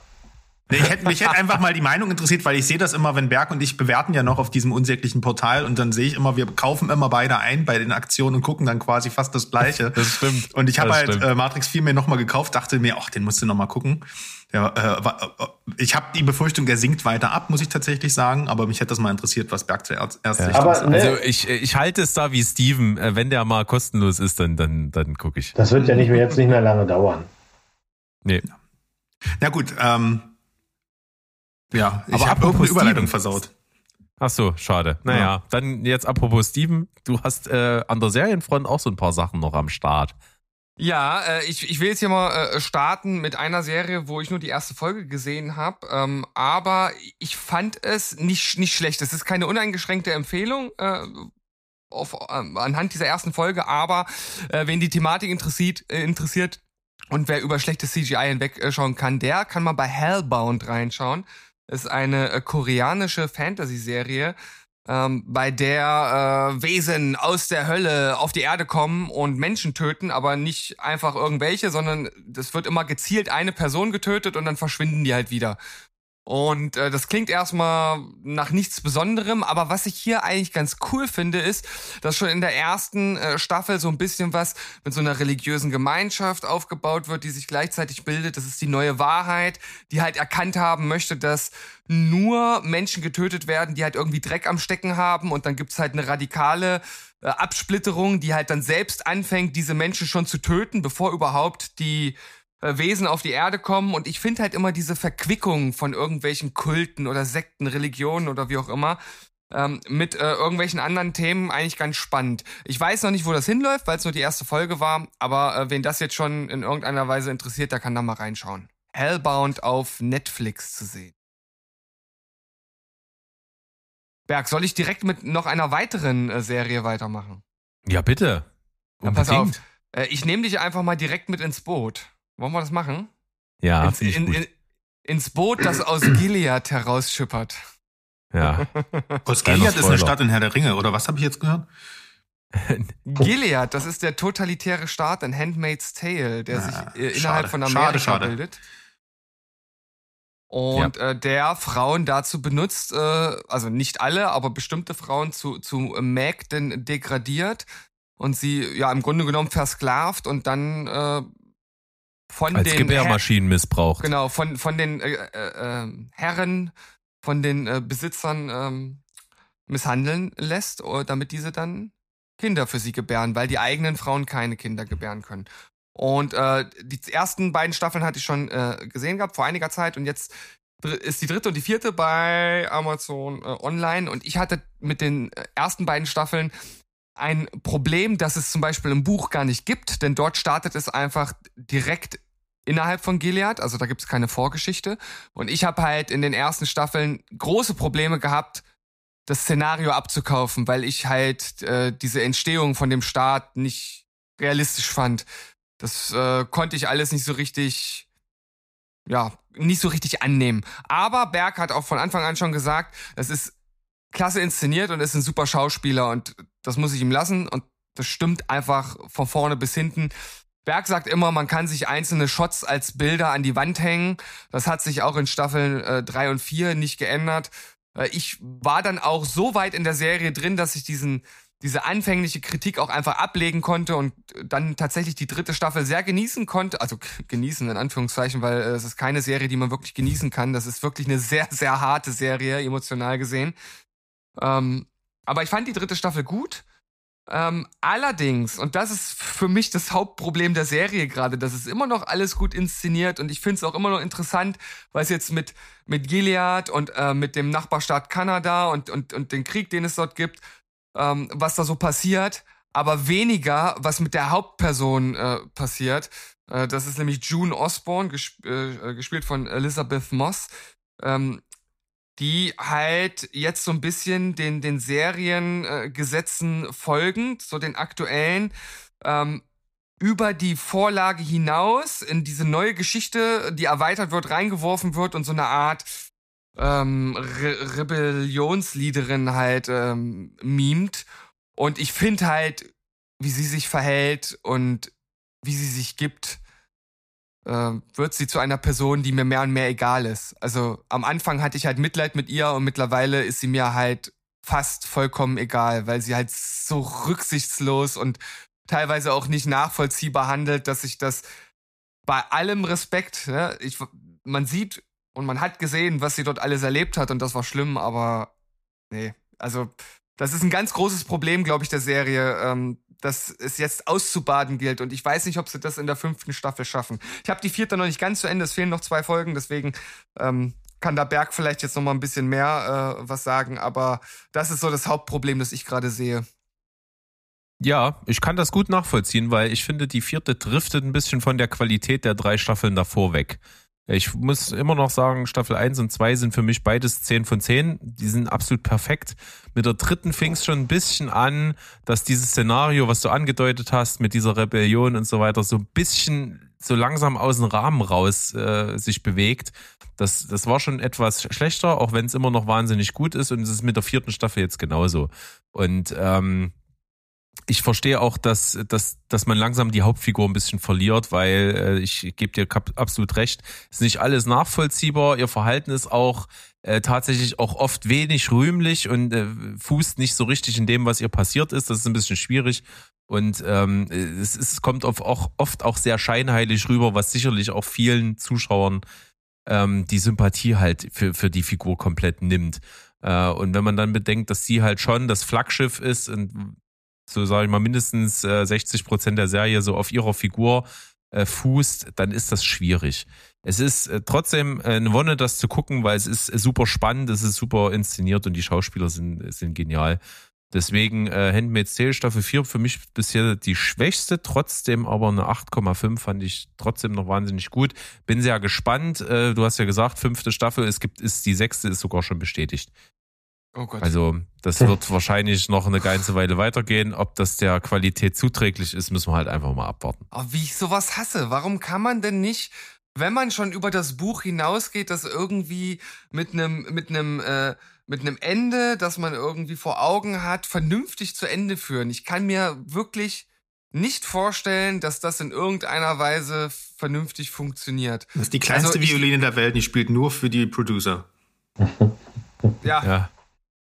Es ist wohl so wahr. Aber äh, es gibt, ich, ich es, aber es gibt halt auch andere, es gibt aber auch Serien, die es äh, geschafft haben, nach drei oder vier äh, Staffeln einen Schlussstrich zu ziehen. Vielleicht liegt das natürlich auch mit daran, dass das Geld nicht mehr so floss wie am Anfang. Aber trotzdem hat man da dann das Gefühl gehabt, dass da trotzdem so ein Gesamtbild im, mhm. im Blick war. Und das verliert sich hier für mich langsam. Und dann gibt's leider ja auch Serien, denen ein geplantes, sehr wahrscheinlich sehr gutes Ende nicht vergönnt war. Ich weine immer noch um Glow. Mm, hör bloß auf. Hör bloß auf. Naja, aber äh, ich, ich meine, das wollte ich noch anfügen, Handmaid's Tale, die, das, die Romanvorlage ist, glaube ich, tatsächlich nur Staffel 1. Ja, ich glaube, ab Staffel richtig. 2 ist schon, ist schon äh, alles fiktiv. Aber es gibt, äh, das habe ich noch gelesen, es gibt ja jetzt noch ein äh, Roman, ich glaube, äh, der ist gar nicht so alt, der nochmal äh, entweder die, ich glaube, auch Vorgeschichte oder Nachgeschichte, irgendwas äh, nochmal aufgreift, auch von der Autorin. Die hat also praktisch, ich weiß nicht, wie viele Jahre später, 40 Jahre später oder so, jetzt nochmal einen weiteren Teil geschrieben. Ja. Yes, da gibt's Ja, nach ich glaub, Staffel der- 6 dann noch die Prequel-Serie. Das wird doch mega. Ey, ich bin bei Staffel 2, glaube ich, raus. Und äh, interessanterweise, ich bin gerade verwirrt, ob ich weiter gucken sollte oder nicht. Weil, das, was du gerade gesagt hast, Steven, das Szenario war unglaubwürdig. Das war mein größtes Problem. Ich habe mir, ich, ich, ich habe das nicht abgekauft mit den Flashbacks und wie das, wie das da so entstanden ist. Jetzt denke ich mir, okay, mal gucken, wenn das dann ein bisschen fokussierter wird auf diese Rebellion äh, und diese, diesen Start, der da entsteht, vielleicht wird's interessanter, aber jetzt sagt ihr halt auch leider ein bisschen Negatives. Das heißt, es bleibt erstmal auf der Watchlist und ich warte mal noch ab, wie es denn so in der Gesamtwirkung am Ende wird. Ich glaube auch, da fährst du ganz gut, wenn, wenn wir, sag ich mal, die Serie komplett dann geschaut haben, wenn sie wirklich mal zu Ende ist mit der letzten Staffel, dann kannst du dir vielleicht auch einfach äh, besser einen Plan machen, ob du das jetzt nur guckst oder nicht. Übernehmt das mal, genau. Wir fühlen das vor. Sehr schön. Apropos fühlen. Ähm, wir nähern uns der 50-Minuten-Marke. Und ich hätte Bock auf so einen richtigen Block, der in 60 Sekunden abgearbeitet wird von meinem Freund Berg. Okay. Ich dachte jetzt, Ich hab mich, jetzt kommt irgend so ein emotionaler Film, den Mo jetzt uns kundtun will und dann schiebt er die Arbeit wieder bloß rüber. okay, ich, ich mache mir mal hier eine Stoppuhr an. Ich Ja. habe mich natürlich, ich habe das Maul richtig aufgerissen in unserem Chat. Ich habe hier so einen Block von fünf Filmen, wo ich gesagt habe, den schaffe ich in 60 Sekunden. Du musst das so äh, machen wie ihr in seinen Quick draußen, Rounds. falls ihr da draußen dann denkt, das eine oder andere habe ich schon gehört, das kann sein. Bei uns verschwimmt das auch irgendwann. Also Äh, tatsächlich sind's es sind alles jetzt Filme, die ich quasi deswegen so kurz abhandeln möchte, weil sie irgendwie von irgendjemanden und sogar teilweise mehrfach schon besprochen worden sind und ich die jetzt einfach in der Zwischenzeit geguckt habe und mir das trotzdem wichtig ist, da mal ein ganz kurzes Statement abzugeben. Und ich fange jetzt einfach mal an. 60 Sekunden. Go.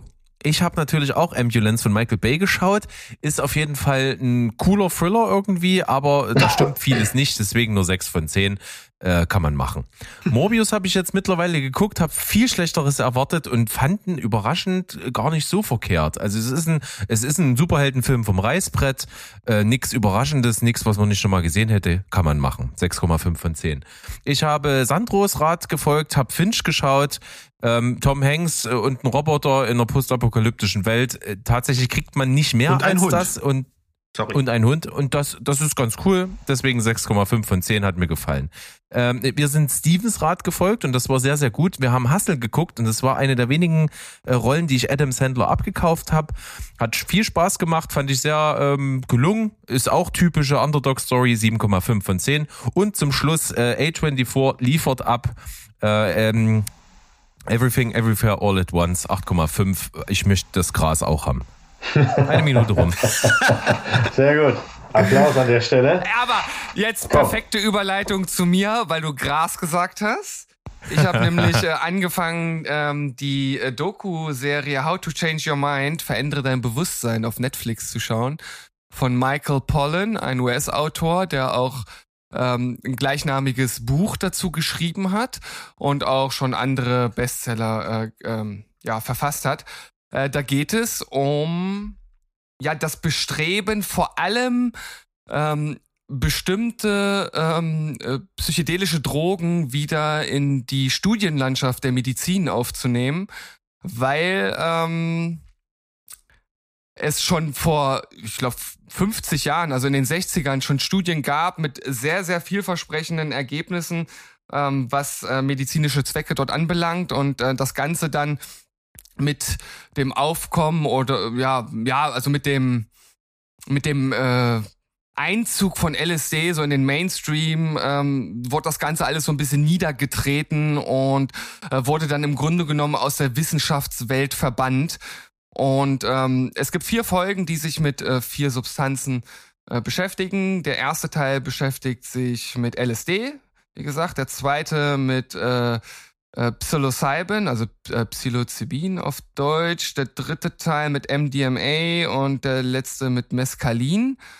Und äh, das ist inhaltlich auf jeden Fall sehr interessant. Das ist auch etwas, was ich jetzt äh, immer mal wieder in so Podcasts, die ich höre, auch äh, ähm, ja, mitbekomme oder wo ich dann halt auch immer schon mal ein bisschen thematisch äh, eingestiegen bin. Da geht's dann allerdings eher um, um ja, um die reine äh, Bewusstseinserweiterung durch halt die entsprechenden äh, Substanzen, also nicht so sehr im medizinischen äh, Sinne.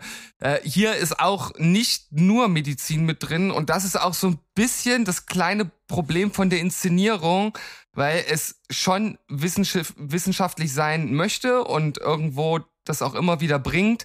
Aber wenn man in der ersten Folge direkt mit irgendeiner äh, äh, indianischen Heilerin anfängt, äh, wo es echt schon super esoterisch äh, alles wirkt und er da so eine Selbsterfahrung macht, ähm, das ist ein schlechter Einstieg einfach. Also das wird dann alles noch relativiert, aber ich habe mich danach so gefragt, warum wählt man für eine Thematik, die man wissenschaftlich untermauern will, so einen Einstieg. Also das ist, äh, also hat mich irgendwie sehr gewundert, warum man diesen Weg gewählt hat. Aber davon abgesehen äh, ist es auf jeden Fall sehr interessant äh, und eigentlich ja so ein fast so ein No-Go-Thema. Also äh, der Herr Söder würde jetzt sagen, Crystal Met ne? wird auch bald äh, konsumiert. Ähm, so weit geht die Serie nicht. Also es geht ja tatsächlich um Substanzen, die ähm, eigentlich relativ gut äh, schon wissenschaftlich untersucht worden, bei denen man weiß, dass sie eigentlich relativ ungefährlich sind. Wo, das war mir zum Beispiel bei, bei LSD gar nicht so bewusst. Für mich war das immer eine sehr harte und, und schlimme Droge. Aber ich wusste zum Beispiel nicht, dass man von LSD praktisch nicht abhängig werden kann. Also das war sowas, was ich da jetzt ähm, unter anderem mitgenommen habe. Also da gibt es so viele Informationsbits und Bytes, die ähm, sehr interessant sind. Also wer sich da mal mit beschäftigen möchte, dem kann ich die Serie trotz der äh, kleinen Einschränkungen ähm, empfehlen. Und hinterher erzählen wir uns dann, welche Erfahrungen wir mit den einzelnen Drogen gemacht haben. Da gibt es dann ja. ein, ein, Special für. Mhm. ja. Das machen wir dann aber jeder von, auf jeder von uns nimmt Richtig eine. geil. Jeder von okay, uns ich, nimmt eine und dann kopieren wir das mal zusammen alles. Ich kenne ja, genau, ich, ich kenn die alle schon. Gilt das noch? wow. das Kapitel machen wir mal nicht auf.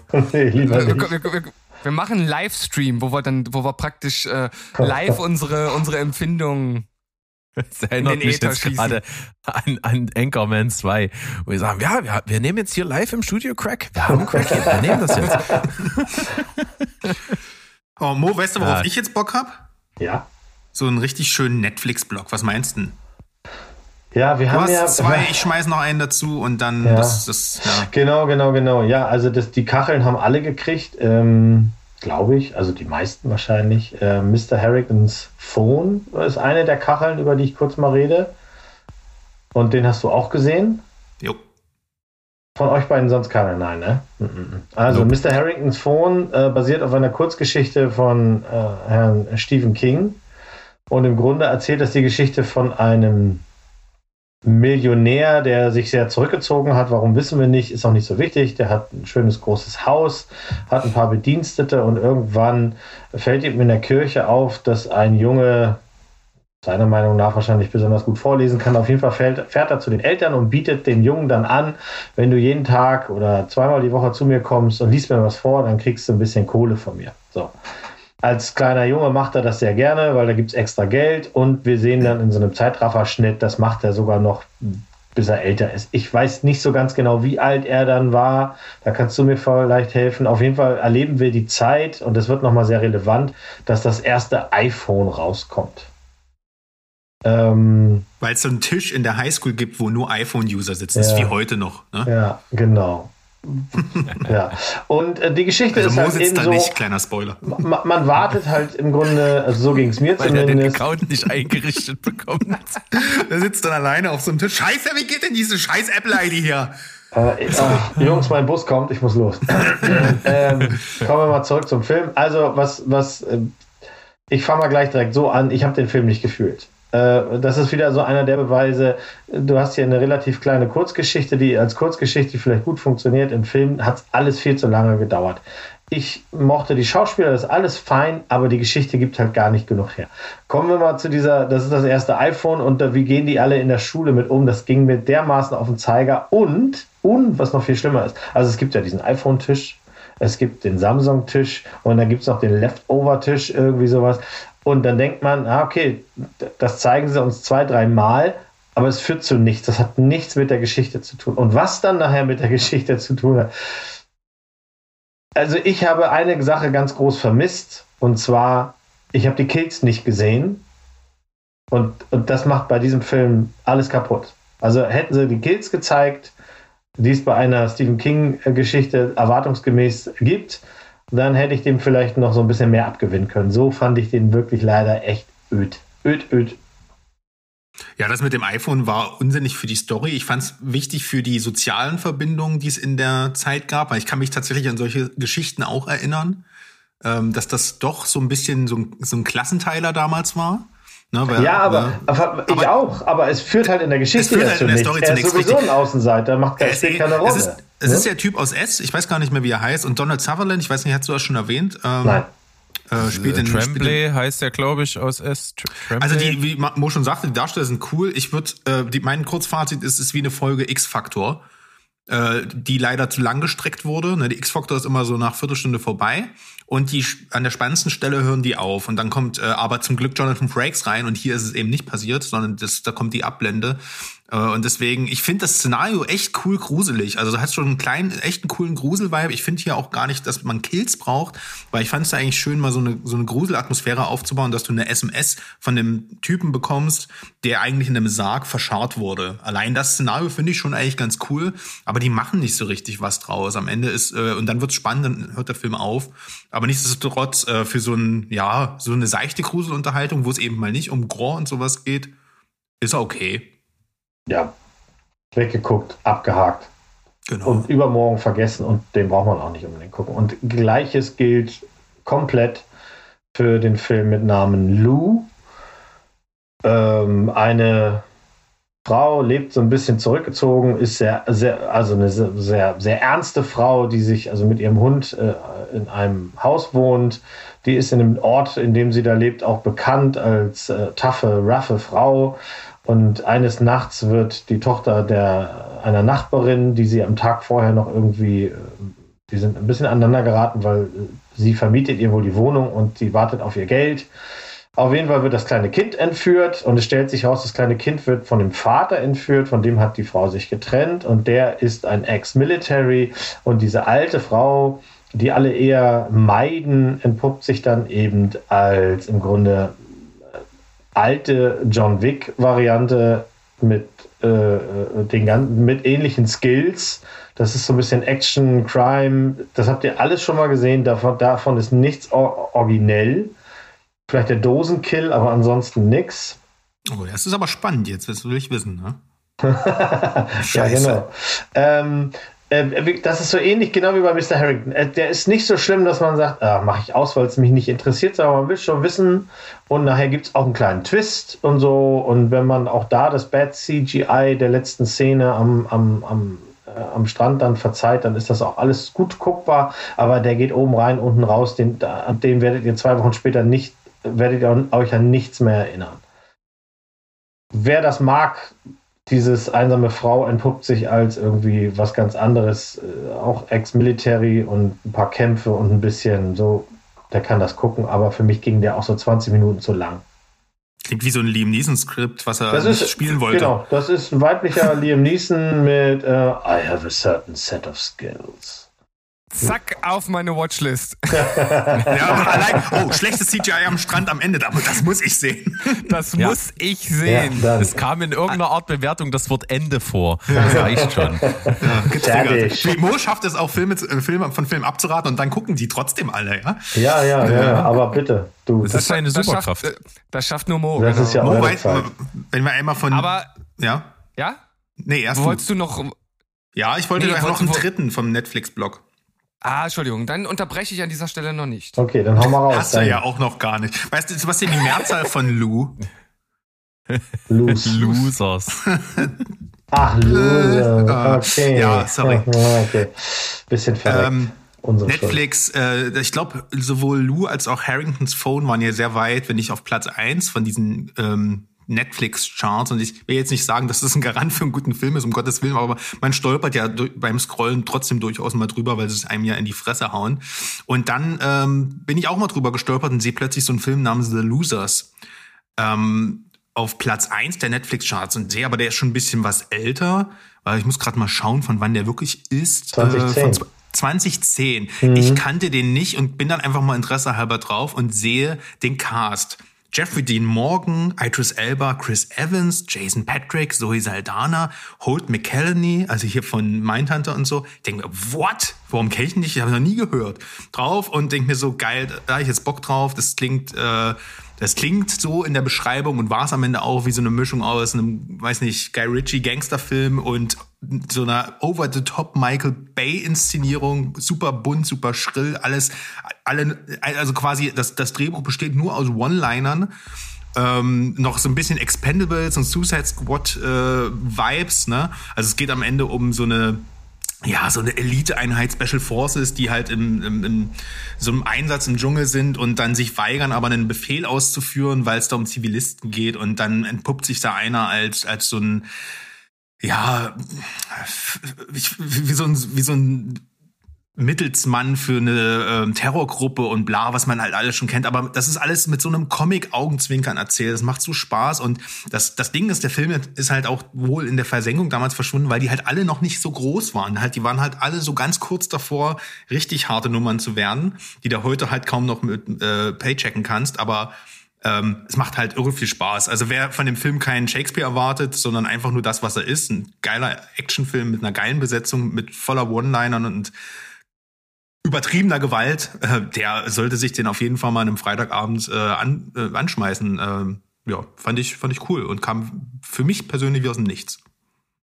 Ja, ich kenne den schon, ich habe den damals gemocht, ich habe den noch nicht gerewatcht, aber ich habe gemerkt, dass der äh, wieder irgendwie im, im angesagt ist, weil die Chris Evans äh, Fahrstuhlszene gerade äh, ne, für kurz mal viral ging auf TikTok, weil jemand einfach gesagt hat, das ist eine Deleted Scene, wie Captain America die Infinity Stones in Ah. der Time Maschine zurückbringt und es passt so geil auf dieses Ding, das ist einfach funny. okay. Ja, wenn du das Ich mit dem sagen, Hintergrund nochmal guckst, dann ist das richtig gut. Ja, ich habe die noch vor Augen, weil es noch nicht lange her. Ich muss auch sagen, Berg, dir hat ja äh, Chris Evans Performance in The Grey Man sehr gefallen und ich, äh, ich finde die ist hier noch mal Ja. eine Ecke geiler. Ja, ja. Also die ist noch das ist, zynischer, witziger, die ist noch drüber. ist ein witziger Film. Kann man auf jeden Fall machen. Alter, er sieht echt ein bisschen strange aus mit seiner Frisur und der Brille. Also es, Ja, und dieser olle er sieht aus, er, dieser- er, sieht, er sieht aus wie er sieht aus wie ein Ja, IT-Experte. der sieht, eigentlich sieht er in dem Film aus wie, wie Vanilla Ice. Der hat da auch so einen bescheuerten Goatee, glaube ich. Also du wartest die ganze Zeit, dass er.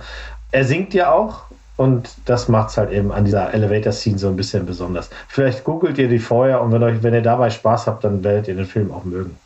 ja, Ach, ich bin steht- dabei. äh, Hab schon abgespeichert. Selbstverständlich klingt hast du gut. das. Klingt gut.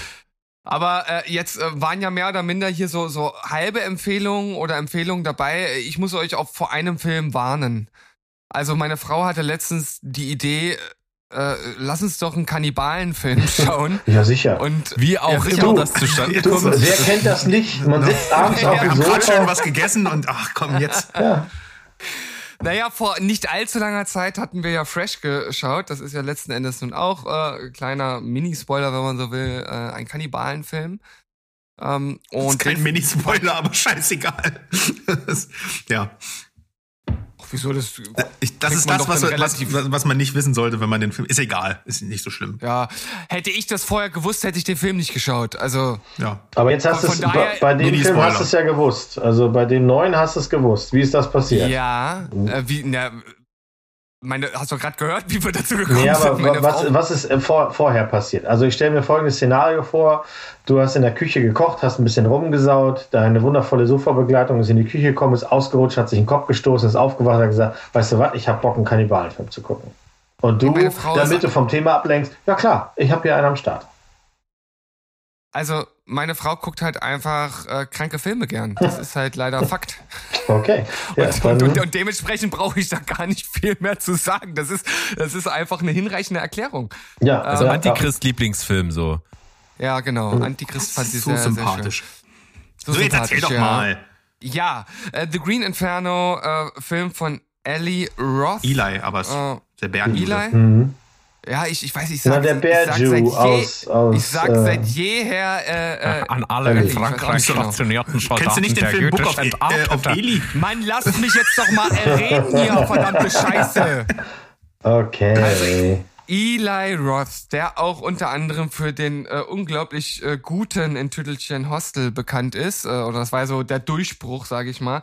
Torture Porn at its best und auch hier ähm, gibt es Szenen, die sind nicht für Zartbeseitete, um es mal milde auszudrücken. Also lange passiert in dem Film nicht viel. Es gibt ein äh, Mädel, das ist sozusagen die, die, die Protagonistin, äh, die studiert irgendwo und schließt sich dann so einer Öko-Protest-Bewegung an, die in den Dschungel fliegt und dort gegen die Rodung des Regenwaldes halt protestiert. Die kommen in die Fänge eines Kannibalen äh, eingeborenen Stamms und werden da halt nach und nach aufgefuttert. Und der erste, der von denen aufgegessen wird, also das ist wirklich auch für Kannibalenfilme oder Horrorfilm-Standards eine schon ziemlich explizite und harte Szene. Also da muss man hart im Nehmen sein. Ähm, da wird ganz schön draufgehalten und äh, das ist ziemlich blutrünstig. Also wer auf sowas steht, der kommt hier auf jeden Fall zumindest bei der Szene auf seine äh, Kosten. Das dauert aber relativ lang. Bis dahin ist es irgendwie okay, aber ich frage mich halt am Ende, ja, du hast halt diese Komponente mit äh, diesem politischen Aktivismus und ich weiß auch nicht so ganz genau, was der Film mir diesbezüglich sagen möchte, weil der Typ, der das da organisiert, ist halt übelstes Arschloch. Und man weiß auch nicht so richtig, was er, also man weiß dann letzten Endes, was er irgendwie für Absichten hatte und mit was für Leuten er sich dort einlässt, damit er dorthin kommt und wer das organisiert. Und die haben irgendwie auch alle Dreck am Stecken. Ähm, will der Film mir jetzt sagen, Ökoaktivismus ist schlecht oder das sind alles verlogene Leute oder deute ich das nicht richtig? Ich weiß es nicht. Ähm, ansonsten finde ich halt Kannibalenfilme generell schwierig, weil, ja, also Das Was- ist so also- absurd. Also, was, was, was soll man da halt mit rausnehmen Ja. am Ende so? Also entweder, entweder man findet es geil, anderen Leuten dabei zuzuschauen, wie sie andere Leute essen, und das ist halt auch schon ein bisschen strange. Ähm, oder ja, weiß ich nicht, sagt ihr es mir? Ja, Schweigender Ähm, Lämmer fand ich ganz gut eigentlich so. Weiß nicht, kann das jetzt Ja. das Genre Aber ja, ist ja das ist- nichts. Also, das ist ja genau der Das Punkt. ist- Das ist ja- Ohr, hallo? ist- aber das ist ja schon eine, eine wirklich eine andere Art von Kannibalenfilm. Da geht's ja nicht um puren äh, puren Exploitismus, sondern äh, das ist ja das ist ja ein, ein wirklich guter Kriminalfilm, der halt eine morbide äh, Komponente hat. Aber das hier, das ist halt nichts. Also das Nischt. Der Film ist Schrott. halt also nischt. wirklich. Ja, der ist richtig wirklich. Schrott. Aber ich kann mich an die eine, also äh, ich meine, der, der, das ist alles verschwunden von dem Film, außer das Grundszenario. Ähm, aber an was ich mich tatsächlich noch erinnern kann, ist der erste Kill. Und ich musste wirklich, also du hast gerade davor gewarnt, aber ich musste lachen, tut mir leid. Ähm, bist so auf eine ganz morbide, auf eine morbide Art und Weise fand ich das sehr lustig und habe gehofft, der bleibt dann auf diesem Level. Aber das ist nee. doch ganz interessant. Ähm, ich, ich, du, nicht, dass ich das wüsste. Ich lese das hier gerade. Seine Intention war ja, dass er im Grunde einen, eine Hommage an Cannibal Holocaust macht, der bei uns lief unter dem herrlichen Titel Nackt und Zerfleischt 1980. Und die sind ja wirklich wohl in den Dschungel gegangen. Und die Leute, die sie da getroffen haben, die sie als Extras dann im Film einsetzen wollten, die haben wohl noch nie eine Filmcrew gesehen. Und ihm fällt nichts Besseres ein, als einen Fernseher zu besorgen und eine Kopie von Nackt und Zerfleischt. Und dann haben sie das erstmal im Dschungel den Eingeborenen, den Leuten, die da leben, gezeigt. Und die, genau wie der Sandro, haben herzhaft darüber gelacht, weil sie dachten, das ist eine Comedy. Also, ist also gar nicht so weit weg. Vielleicht ist das auch eine Art von Reaktion, ne? Wisst ihr, was wir, was die, äh, was man den Eingeborenen einfach in dem Szenario hätte sagen müssen? na Veganer schmecken besser. mm. Sorry, ich Was muss das ich, muss, Theorie? musste ich kurz nehmen, weil es ist, äh, äh, ja, ich glaube, da war keiner Veganer von denen, deswegen. Äh, Leute, erinnert euch noch, ich habe euch mal drei, drei Filmplakate in den Chat geschmissen. Ähm, Ja. Die hießen, der, der, das ist ein französischer Film namens Barbecue. Also so, ich kann Französisch nicht, nicht aussprechen.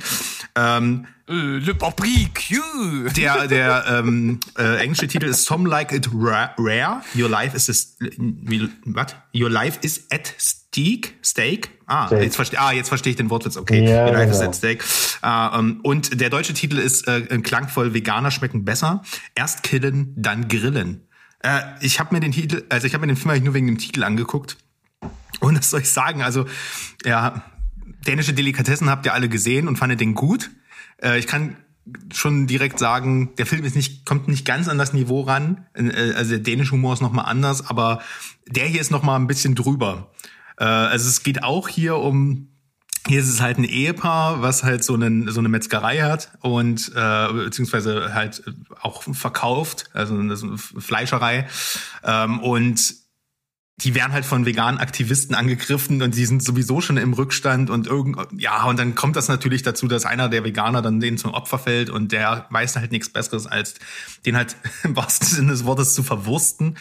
Und äh, das ist halt nur dieses Fleisch, also er sagt dann, das ist ich glaube aus Saudi-Arabien hier so ein so ein ganz spezielles Rind äh, oder Schwein. Äh, und ja, die Leute kaufen, das stehen Schlange und das ist das neue Geschäftsmodell. Und hier ist es so, dass die Ehefrau äh, den, ihn immer mehr triggert, da weiterzumachen. Der Film ist so absurd, aber auch so wirklich richtig lustig. Also da gibt's dann so ein Matchcut zwischen ähm, Filmaufnahmen von Raubtieren, also beispielsweise ein Gepard in der Steppe, der ein Reh jagt. Und das ist immer mit so Matchcuts, wie er halt gerade Veganer jagt, weiß nicht, vom Baum springend oder sonst was für Aktionen. Also das war wirklich ein Moment, wo ich, wo mir die Tränen in den Augen standen vor Lachen. Also eigentlich ähnlich wie bei Green Inferno. Deswegen passt es hier ganz gut.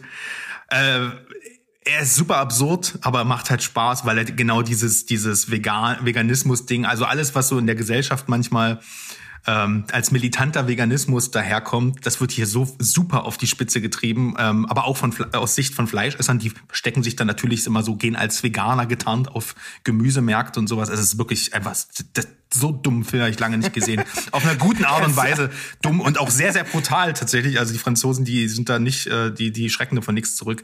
Ähm, Als, als, als wenn ein Fleischesser nicht auch einfach so auf den Gemüsemarkt Nee, nee, gehen die werden ja von den, von den Hardcore-Veganisten dann eben doch entlarvt und verscheucht. Also es ist hier wirklich alles total überzeichnet.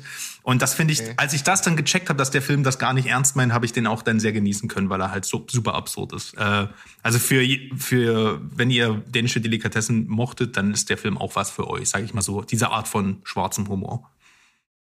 Ich habe den auf meiner Jo. Liste, alleine schon wegen der Frechheit, dass man da wie Veganer ist. Ich habe aber auch eine ähnliche Kritik tatsächlich äh, erst kürzlich im Radio darüber gehört. Also insofern, ähm, die sagen das auch. Das ist kein Meilenstein, aber eine gute Unterhaltung. Ja, macht Spaß. Ja. Wir haben als Steven Spielberg äh, von der Presseagentur Flirrsinn haben wir äh, zur Verfügung gestellt bekommen einen Film, der jetzt mittlerweile, glaube ich, jetzt angelaufen ist im Kino, wenn mich nicht alles täuscht. Und zwar ein Kammerspiel in einem Dixie-Klo. Was?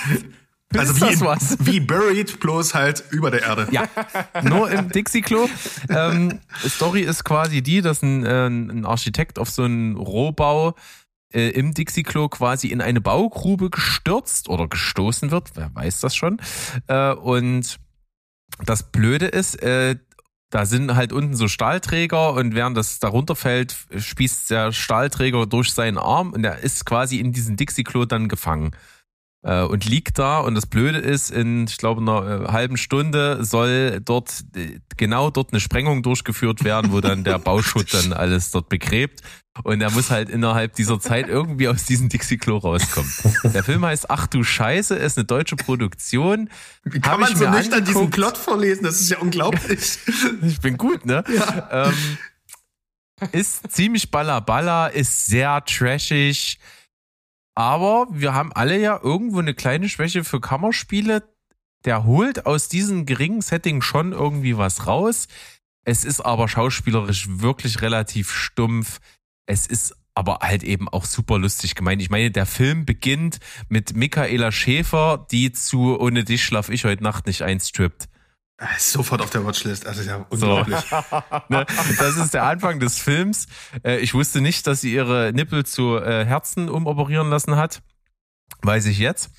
Ähm, Michaela Ja. Schäfer? Oder Schaffrath? ja. Schäfer. Achso, kenne ich nicht.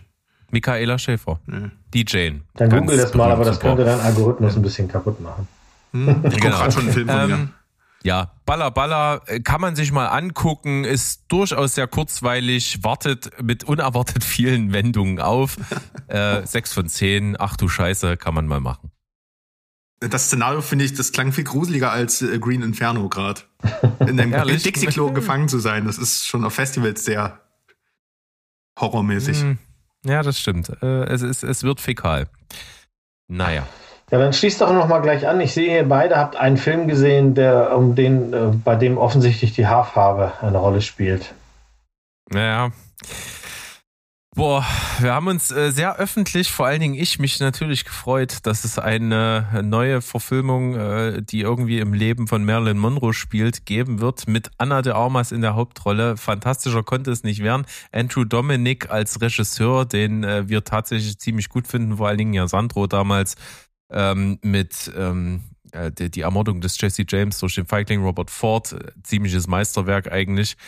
Und der Mann kann schon was und äh, die kann was und Marilyn Monroe super und ich habe halt einfach erwartet, dass es irgendwie so ein bisschen ein Film ist, der ja, wo man so die Höhen und Tiefen hat und vor allen Dingen aber auch irgendwie die Höhen feiern kann und da so ein bisschen ich dann zwei Stunden lang Anna de Armas als Marilyn Monroe anschmachten kann. Das war so meine Vorstellung, das habe ich gar nicht bekommen. Armer Typ. Überhaupt nicht. Der Film hat nicht Höhen und Tiefen, er hat nur Tiefen. Er ist äh, von der Art her äh, super speziell. Man muss halt einfach wissen, das ist keine Biografie, die irgendwie die Realität wiedergeben will. Es ist halt die Verfilmung eines fiktiven Romans, der um das Leben und die verschiedenen Stationen äh, in ihrem Leben herumgestrickt wurde. Ähm, das Projekt liegt schon seit zehn Jahren auf dem Tisch. Also 2012 ähm, hat man angefangen, sich damit zu beschäftigen und ja, das tut, glaube ich, dem Film einfach nicht gut, weil ich finde, er ist eben nicht besonders geworden. Der ist zweifelsohne gut gemacht. Der hat auch einen künstlerischen Anspruch. Anna de Armas spielt sich einen Arsch ab. Also die äh, hat wirklich, äh, glaube ich, sich neun Monate, zehn Monate auch irgendwie vorbereitet, so die Mimik und Gestik drauf zu haben, den Akzent, ihren kubanischen Akzent wegzubekommen und zu klingen wie Marilyn Monroe scheint auch hinten raus, haben Kritiker geschrieben, doch dann auch nicht geklappt zu haben. Man hört es irgendwie immer noch durch.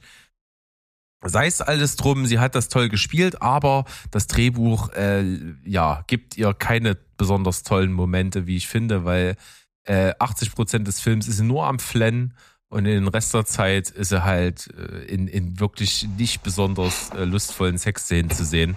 Das ist irgendwie für mich alles in diesem Film. Der ist super anstrengend, der ist äh, auch gerade am Anfang so zusammenhangslos, springt er zwischen Stationen hin und her. Das fand ich alles fürchterlich. Ähm, er macht einfach keinen Spaß. Es ist sicherlich ein guter Film, aber er hat mir überhaupt keinen Spaß gemacht, mir auch nicht gefallen.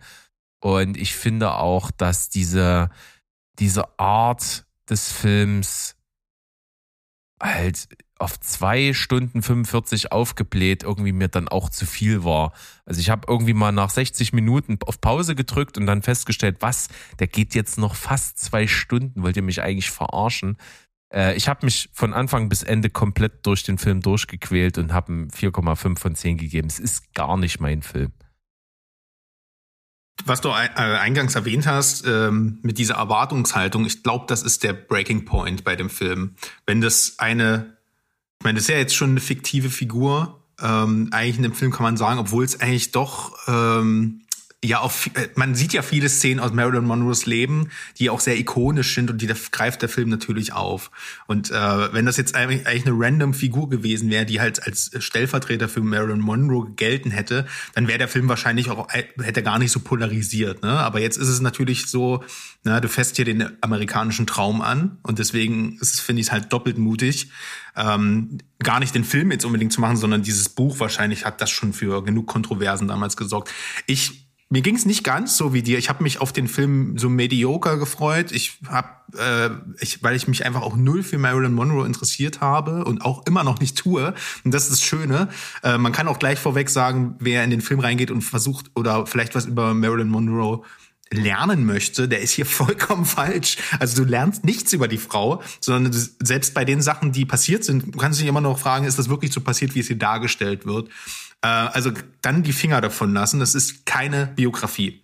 Äh, er hat ein paar biografische Elemente drin, die, ne, die Station halt, wie gesagt. Wie du schon sagst, er hat keine Struktur, also äh, er hat schon einen Anfang und ein Ende, so was dargestellt wird, aber er, ist sehr sprunghaft, weil eben auch viel mit Flashbacks und mit Erinnerungen gearbeitet wird.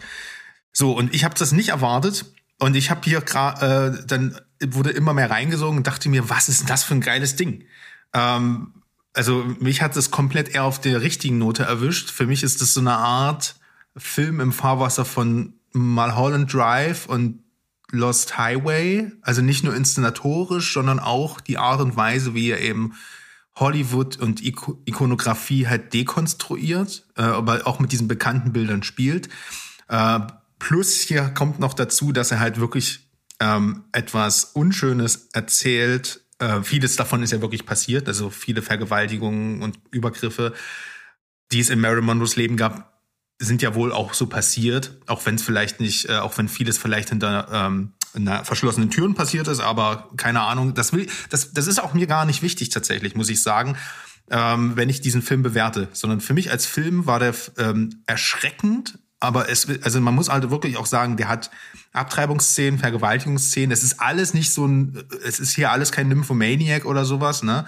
Es ist, aber trotzdem glaube ich, für viele Leute können das echt Triggerpunkte sein Wer da jetzt aber einen großen Bogen drum macht, den aber eigentlich das Grundthema und wie der Film gemacht ist, inszeniert, ja, Mo, ich schiele so ein bisschen auf dich. Nee. Da würde ich sagen, trotzdem mal probieren. Nee.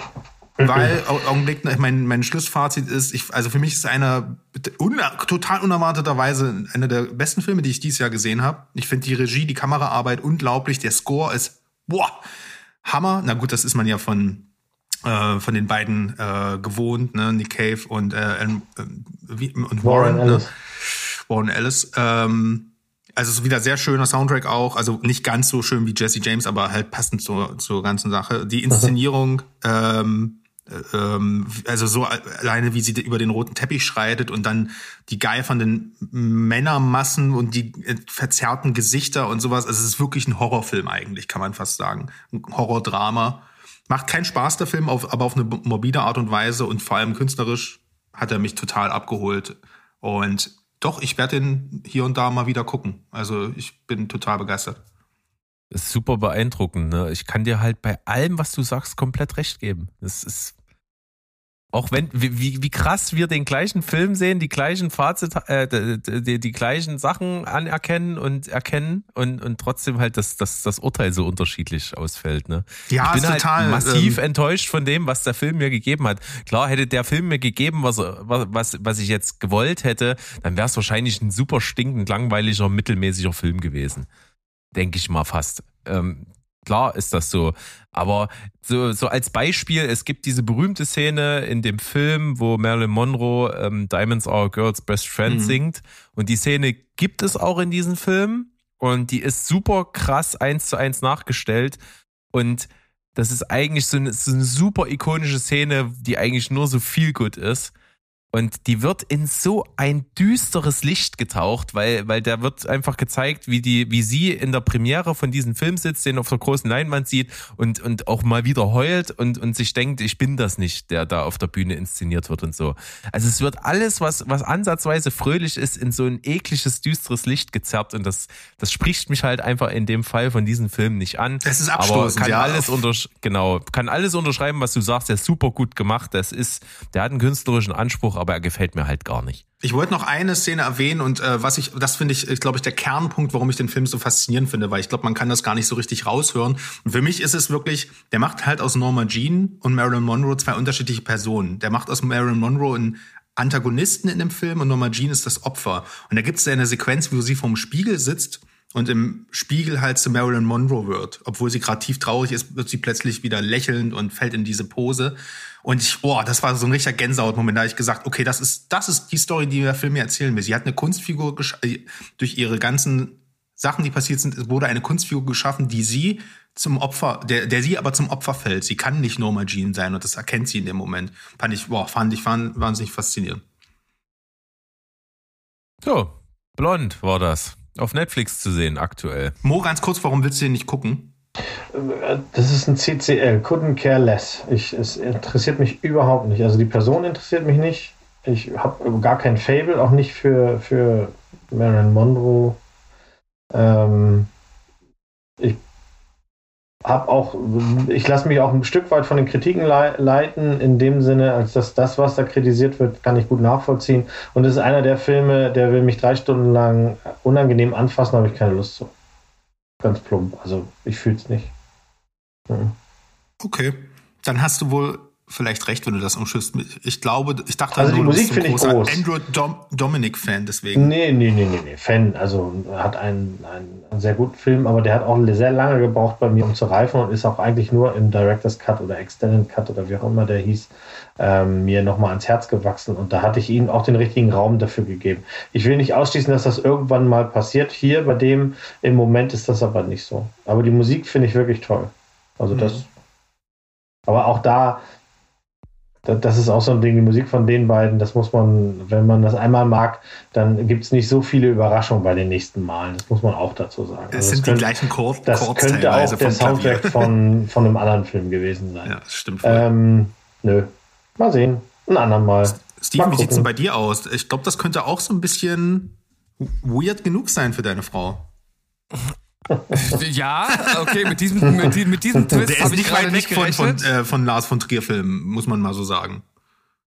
Okay, mit diesem, mit diesem Twist müsste ich dir zustimmen, ansonsten alles, was Mo gesagt hat. Okay. Ja. Und, und das ist faszinierend, ne? Nymphomaniac. Ich, ich habe hier im, im Schrank den Director's Cut stehen und ich warte nur auf den Tag, wo ich den ganzen Tag alleine zu Hause bin und mir fünf Stunden lang dieses Elend angucken kann und mich darin baden kann. Ich hab da Bock drauf, aber auf, nicht nochmal auf Blond, den werde ich nie wieder gucken. Oh, na, da mache ich dir aber nach Blond, was du gerade geschildert hast, nicht ganz so viele Hoffnungen. Na, mal gucken. Ähm, wir werden ich habe ja schon den normalen Cut von Nymphomaniac gesehen, fand ich schon fantastisch. Also Ach da so. habe ich Bock auf den Director. Äh, total krass. Also ich glaube, das ist halt wirklich wahnsinnig. Das sind Nuancen, wo der Film dich erwischt. Ja. Naja. Auf jeden Fall spannend. Was noch hier? Was haben wir hier noch? Steven hat was ganz Erfrischendes zwischendrin. Ja, also das äh, versuche ich jetzt auch wirklich sehr schnell abzuhandeln, denn das ist einfach nur ein straighter Thriller mit leichtem Actionanteil. They Want Me Dead aus äh, dem letzten Jahr. Angelina Jolie als Feuerwehrfrau, wenn man das mal so auf Deutsch sagen kann. Auf, auf Englisch klingt das immer besser, eine Firefighter. Ähm, ja, irgendwo, ich weiß gar nicht genau, wo der spielt. In Montana. Arizona. Montana.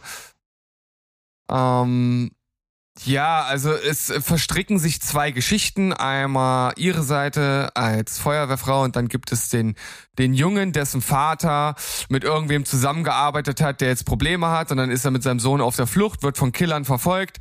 Äh, es gibt einen Unfall, weil die Killer äh, da halt, wie gesagt, die Spur aufgenommen haben. Der Junge entkommt, die Killer versuchen den Jungen irgendwie einzufangen dort in den Wäldern und äh, es fällt ihnen nichts Besseres ein, als gleichzeitig noch ein Feuer zu legen, um halt äh, alle Welt von äh, sich abzulenken.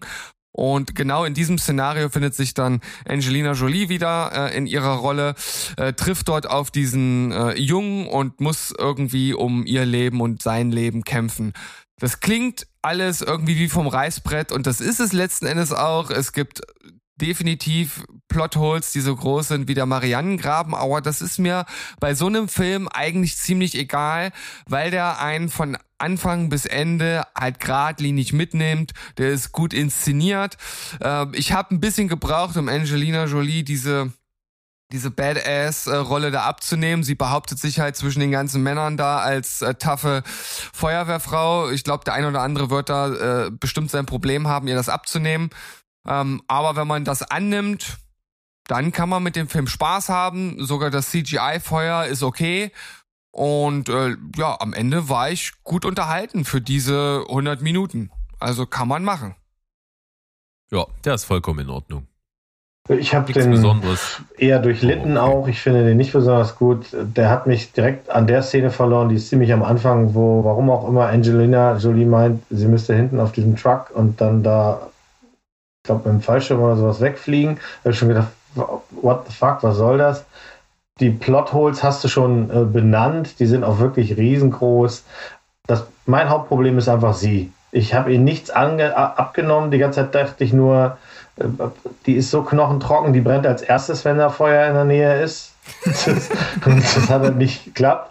Ansonsten ist das irgendwie nur das CGI ist auch nicht besonders, also da brennt ja kein echter Wald, das wissen wir auch und das siehst du in jeder Szene. Ach, wie schade, wie unrealistisch. Da gibt's doch, naja, dann, also weißt du, du kannst kein das gut, Einsatz. du kannst das gut machen oder du kannst das schlecht machen und die haben es halt schlecht gemacht, der Schatten fällt falsch und sowas, damit sie halt immer halbwegs okay aussieht und keiner merkt, dass sie eigentlich schon so vertrocknet ist wie die Hexe Schrumpel da.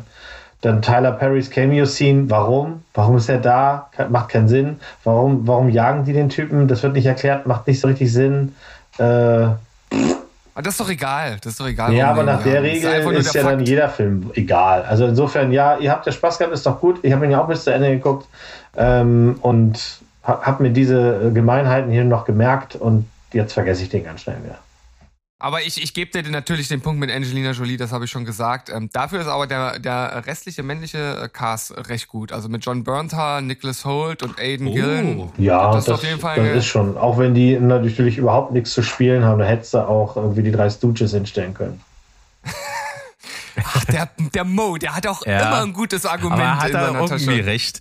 Komm, wir gehen von, von einer schlechten Leistung von Angelina Jolie weg zu einer der besten weiblichen Leistungen, die ich dieses Jahr gesehen habe, was piu, aber piu. tatsächlich der einzige größere Lichtblitz, piu, piu, piu, genau, ist in diesem Film. Es ist Don't Worry, Darling. Wir waren im Kino, haben uns angeguckt. Ich hatte mich schon sehr drauf gefreut ähm, wieder mal ein Film von Olivia Wilde, der natürlich, er ist von Olivia Wilde natürlich auch sehr feministisch angehaucht ist. Ähm, ich, ich nehme mal einen Satz einfach vorweg und es ist ein ganz kleiner Mini-Spoiler. Ähm, der Film ist eine filmgewordene Black Mirror-Folge und jede Black Mirror-Folge, die das gemacht hätte, hätte es besser gemacht. Florence Pugh ist großartig. Das, das muss man sagen. Die trägt den Film, die ist in jeder Szene souverän, die spielt und spielt und spielt und ist Wahnsinn und es ist Hammer, ihr zuzusehen. Die ist wirklich fantastisch. Alles andere fällt dahinter wirklich ein bisschen ab. Wir befinden uns hier also in so einer kleinen Stadt, so eine kleine Insel mitten in der Wüste, die, die sehr, sehr äh, ja, idyllisch ist.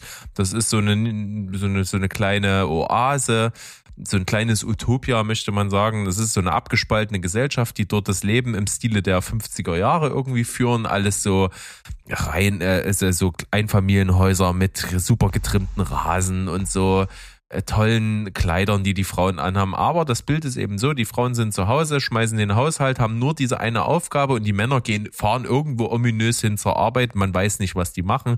Die Frauen dürfen es erst recht nicht wissen. Die müssen nur ihren Männern die Treue halten und sie unterstützen, das Haus sauber halten und Essen auf den Tisch stellen. Soweit zu dieser archaischen Gesellschaft. Das Ganze wird als äh, so als Utopie verkauft am Anfang, aber es bröckelt irgendwann und äh, Florence Pughs Charakter steigt irgendwann mal dahinter. Das ist ähm, in weiten Teilen wirklich, wirklich gut gemacht. Es ist fantastisch geschossen. Also es ist super geile Kameraarbeit, fantastische Bilder. Ähm, wie gesagt, von ihr hammermäßig gespielt und auch die Inszenatorik ist irgendwie spannend, aber es stimmt irgendwie alles nicht. Ich, mir, dieses Szenario, was sich dann am Ende auffaltet, das kaufe ich dem Film zu keinem Zeitpunkt ab. Das hat Logiklöcher. Ich kann die Handlung der Figuren teilweise gar nicht nachvollziehen ich, also ich finde, der Film krankt an so, so vielen Stellen. Dabei hätte er wirklich fantastisch sein können. Deswegen Don't Worry, Darling, bei mir 6 von 10, allerdings bei meiner Frau zum Beispiel sehr, sehr gut weggekommen. Also die fand den ziemlich fantastisch. Äh, Glaube ich, ist auch so eine Frage, wie, auf welchen Fuß einen der vielleicht erwischt. Ich fand ihn nicht rund. Ja, ich warte jetzt auf Streaming, glaube ich. Äh, ähm, ja, dafür habe ich, wenn zu viel Negatives gehört. Äh, ja. Im Moment ist das ja so, dass, dass das scheint mir einer von den Filmen auch zu sein, die halt eigentlich über die redet man gerade eher wegen dieser ganzen dubiosen Skandale im Hintergrund als wirklich für den Film selber. Ich mochte ähm, den, den, den, also als es angekündigt hat, wurde, habe ich mich schon gefreut. Im Moment fühle ich das nicht. Also wenn der mal irgendwo rumlungert, dann vielleicht. Also sollte jetzt klar geworden sein, für Florence Pugh-Fans ist das natürlich ein Must-See, absolut. Yes. Berg, ich sehe bei dir noch den Mann mit der roten Rakete. Ja, da kann, äh, nach mir kann, können wir gleich wieder zu Sandro überleiten, denn ähm, wir haben beide ja auch so ein bisschen eingekauft ne, bei, bei Amazon für 99 Cent. Ja, Das den hatte ich Punkt nicht, den eins. letzten Groschen hatte ich dann nicht mehr für, äh, ich nehme es ja jetzt einfach mal vorweg, Red Rocket. Red Rocket, genau. Es ist tatsächlich deutscher Beititel Der mit der Hunderoute. Oh, dann hätte ich ihn doch gekauft. Oh, was? Echt? Ja. Das meinst Der du? mit der. Hunderoute. Ja. ähm, A24-Film. Und ich muss sagen, der wirkt krass nach. Äh, Der, der ist wirklich cool. Der ist von Sean Baker. Sean Baker auch Florida, Florida Project gemacht und Tan- Tangerine LA und sowas. Alles so ein bisschen äh, sehr, sehr krass Indie. Äh, der Mann steht vor allen Dingen darauf, hauptsächlich Leute einzusetzen, die keine Schauspieler sind. Das kann super schief gehen, aber der Mann scheint wirklich sein Regiehandwerk richtig zu verstehen. Das ist, merkt man keiner Figur an, dass das keine Schauspieler sind. Das ist alles so geil eingefangen, so authentisch und so lebensnah. Äh, ich könnte das mal ganz kurz auch an Steven adressieren. Wir waren mal in der Sneak und haben Home gesehen, der Film von Franka Potente. Diesen Ja. Vibe hat Red Rocket. Genau diesen Mm. Vibe, der spielt in Texas City, eine Kleinstadt unten äh, eben äh, in was ist das? Florida? Nee, Kalifornien? Ich weiß es nicht genau. Es ist auf jeden Fall warm dort. Und es ist wirklich so eine kleine, so ein, wirklich so ein Kaff, so trostlos. Alles ist irgendwie ärmlich. Und äh, die Hauptfigur wird gespielt von Simon Rex. Der kommt äh, zurück in diese Kleinstadt, denn äh, er war dort sehr, sehr viele Jahre nicht, denn er hat als Pornostar in LA gearbeitet hat äh, den ganzen äh, Aufstieg mitgemacht und ist jetzt aber wirklich abgefuckt und kommt wirklich zurückgekrochen zu seiner äh, noch Ehefrau, die bei ihrer Mutter wohnt und er zieht dort auch irgendwie ein gegen den Willen von denen und ja, soll sich einen Job suchen, versucht das, aber hat halt keine Erfahrung außer, außer Bumsen äh, und kriegt auch keinen so richtig, macht dann eher so als Grasdealer bei seiner alten Connection so ein bisschen Knete und versucht sich so durchzuschlagen. Und das ist alles wie so eine Milieustudie, macht riesig Spaß, weil der Typ ist fantastisch. Also der ist wirklich Schauspieler, hat ähm, wirklich nur kleine Nebenrollen gespielt in seiner Karriere, hat, glaube ich, in, in drei oder vier Scary Movie-Filmen irgendwie eine Nebenrolle gehabt. Ähm, ich kannte den vorher nicht, aber der ist fantastisch. Der ist so gut und der Regisseur hat den angerufen, ob der den Film machen möchte, hat ihm das Skript vorher geschickt und er hat gesagt, ja, ich bin in drei Tagen bei dir und er stand wirklich nach drei Tagen am Flughafen und konnte seinen gesamten Text und der labert ununterbrochen den ganzen Film. Also es ist so fantastisch, dem zuzugucken. Und äh, der Twist, der dann eben kommt, der das Ganze eben aus der Milieustudie in so ein Drama hinaushebt, ist eben der Punkt, er lernt in einem Donutladen eine Bedienung kennen, die ist blutjung, 17 Jahre alt, äh, sieht wunderhübsch aus und er verliebt sich sofort in sie. Ähm, und er ist wirklich verliebt in sie, aber er sieht in ihr auch sein mögliches Comeback, weil er sich sagt, wenn ich mit der Pornofilme mache, bin ich wieder back in Business und kann richtig Knete verdienen. Und fortan entwickelt sich diese Beziehung der beiden halt in diese Richtung. Und das ist super entspannt, ähm, dazu zu sehen. Das ist lustig, das ist dramatisch, das ist alles irgendwie auf einmal und das macht Riesenspaß. Ich kann den echt empfehlen. Red Rocket kriegt von mir eine 8 von 10, wird aber wahrscheinlich sogar noch steigern sich bei einer Zweitsichtung. Ja, der ist schon länger auf meiner Liste. Ich habe auch sehr gute Kritiken dazu gelesen und ähm, den werde ich mir ansehen. Ja, ja. Die rote Rakete mit dem Donut Hole, ne? Ja, Mhm. genau. Super, super gut. Und auch Also der die. Hat, der, Hm? der scheint ja wirklich äh, in äh, sonst teilweise echt nur Schrottfilmen mitgespielt zu haben. Also es sind wirklich alles irgendwie so äh, Rohrkrepierer, aber ähm, spannend, dass der irgendwie in irgendeiner Art und Weise bei der Serie Entourage seine Finger mit im Spiel hatte. Und die äh, hat ja äh, sehr, sehr gute Kritiken damals bekommen und auch sehr viele Fans. Ich weiß gar nicht, ob die überhaupt jemand hier mal gesehen hat. Ich habe, glaube ich, mal die ersten ein, zwei Folgen oder so geschaut. Nö. War nicht so mein Ding. Nee, aber ich glaube, gesprochen haben wir auf jeden Fall mal darüber. Ja, also kann ich empfehlen. Ist ein, ist ein super Typ. Und wie gesagt, ich glaube, von den ganzen Hauptfiguren, die viel Screentime haben, ist er der Einzige, der Schauspieler ist. Und alle anderen sind nur gecastet irgendwie. Und auch die, äh, die quasi der Love Interest, die da in dem äh, Diner arbeitet, die ist wirklich keine Schauspielerin. Äh, und die ist absolut fantastisch. Naturtalent. So, was er quasi in ihr sieht, ist auch wirklich das, was er irgendwie ist.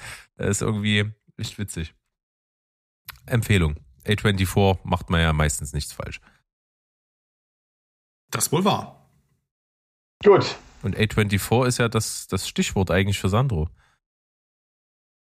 Ähm, ach, du weinst wegen Ex. Ja. Ich habe den gerade von der Liste genommen, weil ich dachte, hm, ist jetzt auch kein Film, der super aktuell ist. Ähm, ich, ja, lass den doch nächste Woche mit besprechen. Dann, genau, dann habe ich ihn auch gesehen, weil ich habe ihn auch gekauft. ja, dann macht das auch noch mehr Spaß. Ähm, und ähm, dann yeah. nehme ich die beiden Filme, die hier auf der Liste einfach für die finden. nächste Folge. Das ist gut. Es ist Viertel vor zwei Stunden. Also insofern, das macht Sinn, wenn wir hier langsam das Teasen anfangen. Wir, dann lass uns doch, äh, aber ein Film, da kommen wir jetzt glaube ich nicht drum rum, da können wir nicht teasen, da, da müssen wir noch was dazu verlieren, oder? Ja, ja, redet, redet. Dann, Steven und ich halten die Schnauze, weil wir haben den beide nicht gesehen, ne?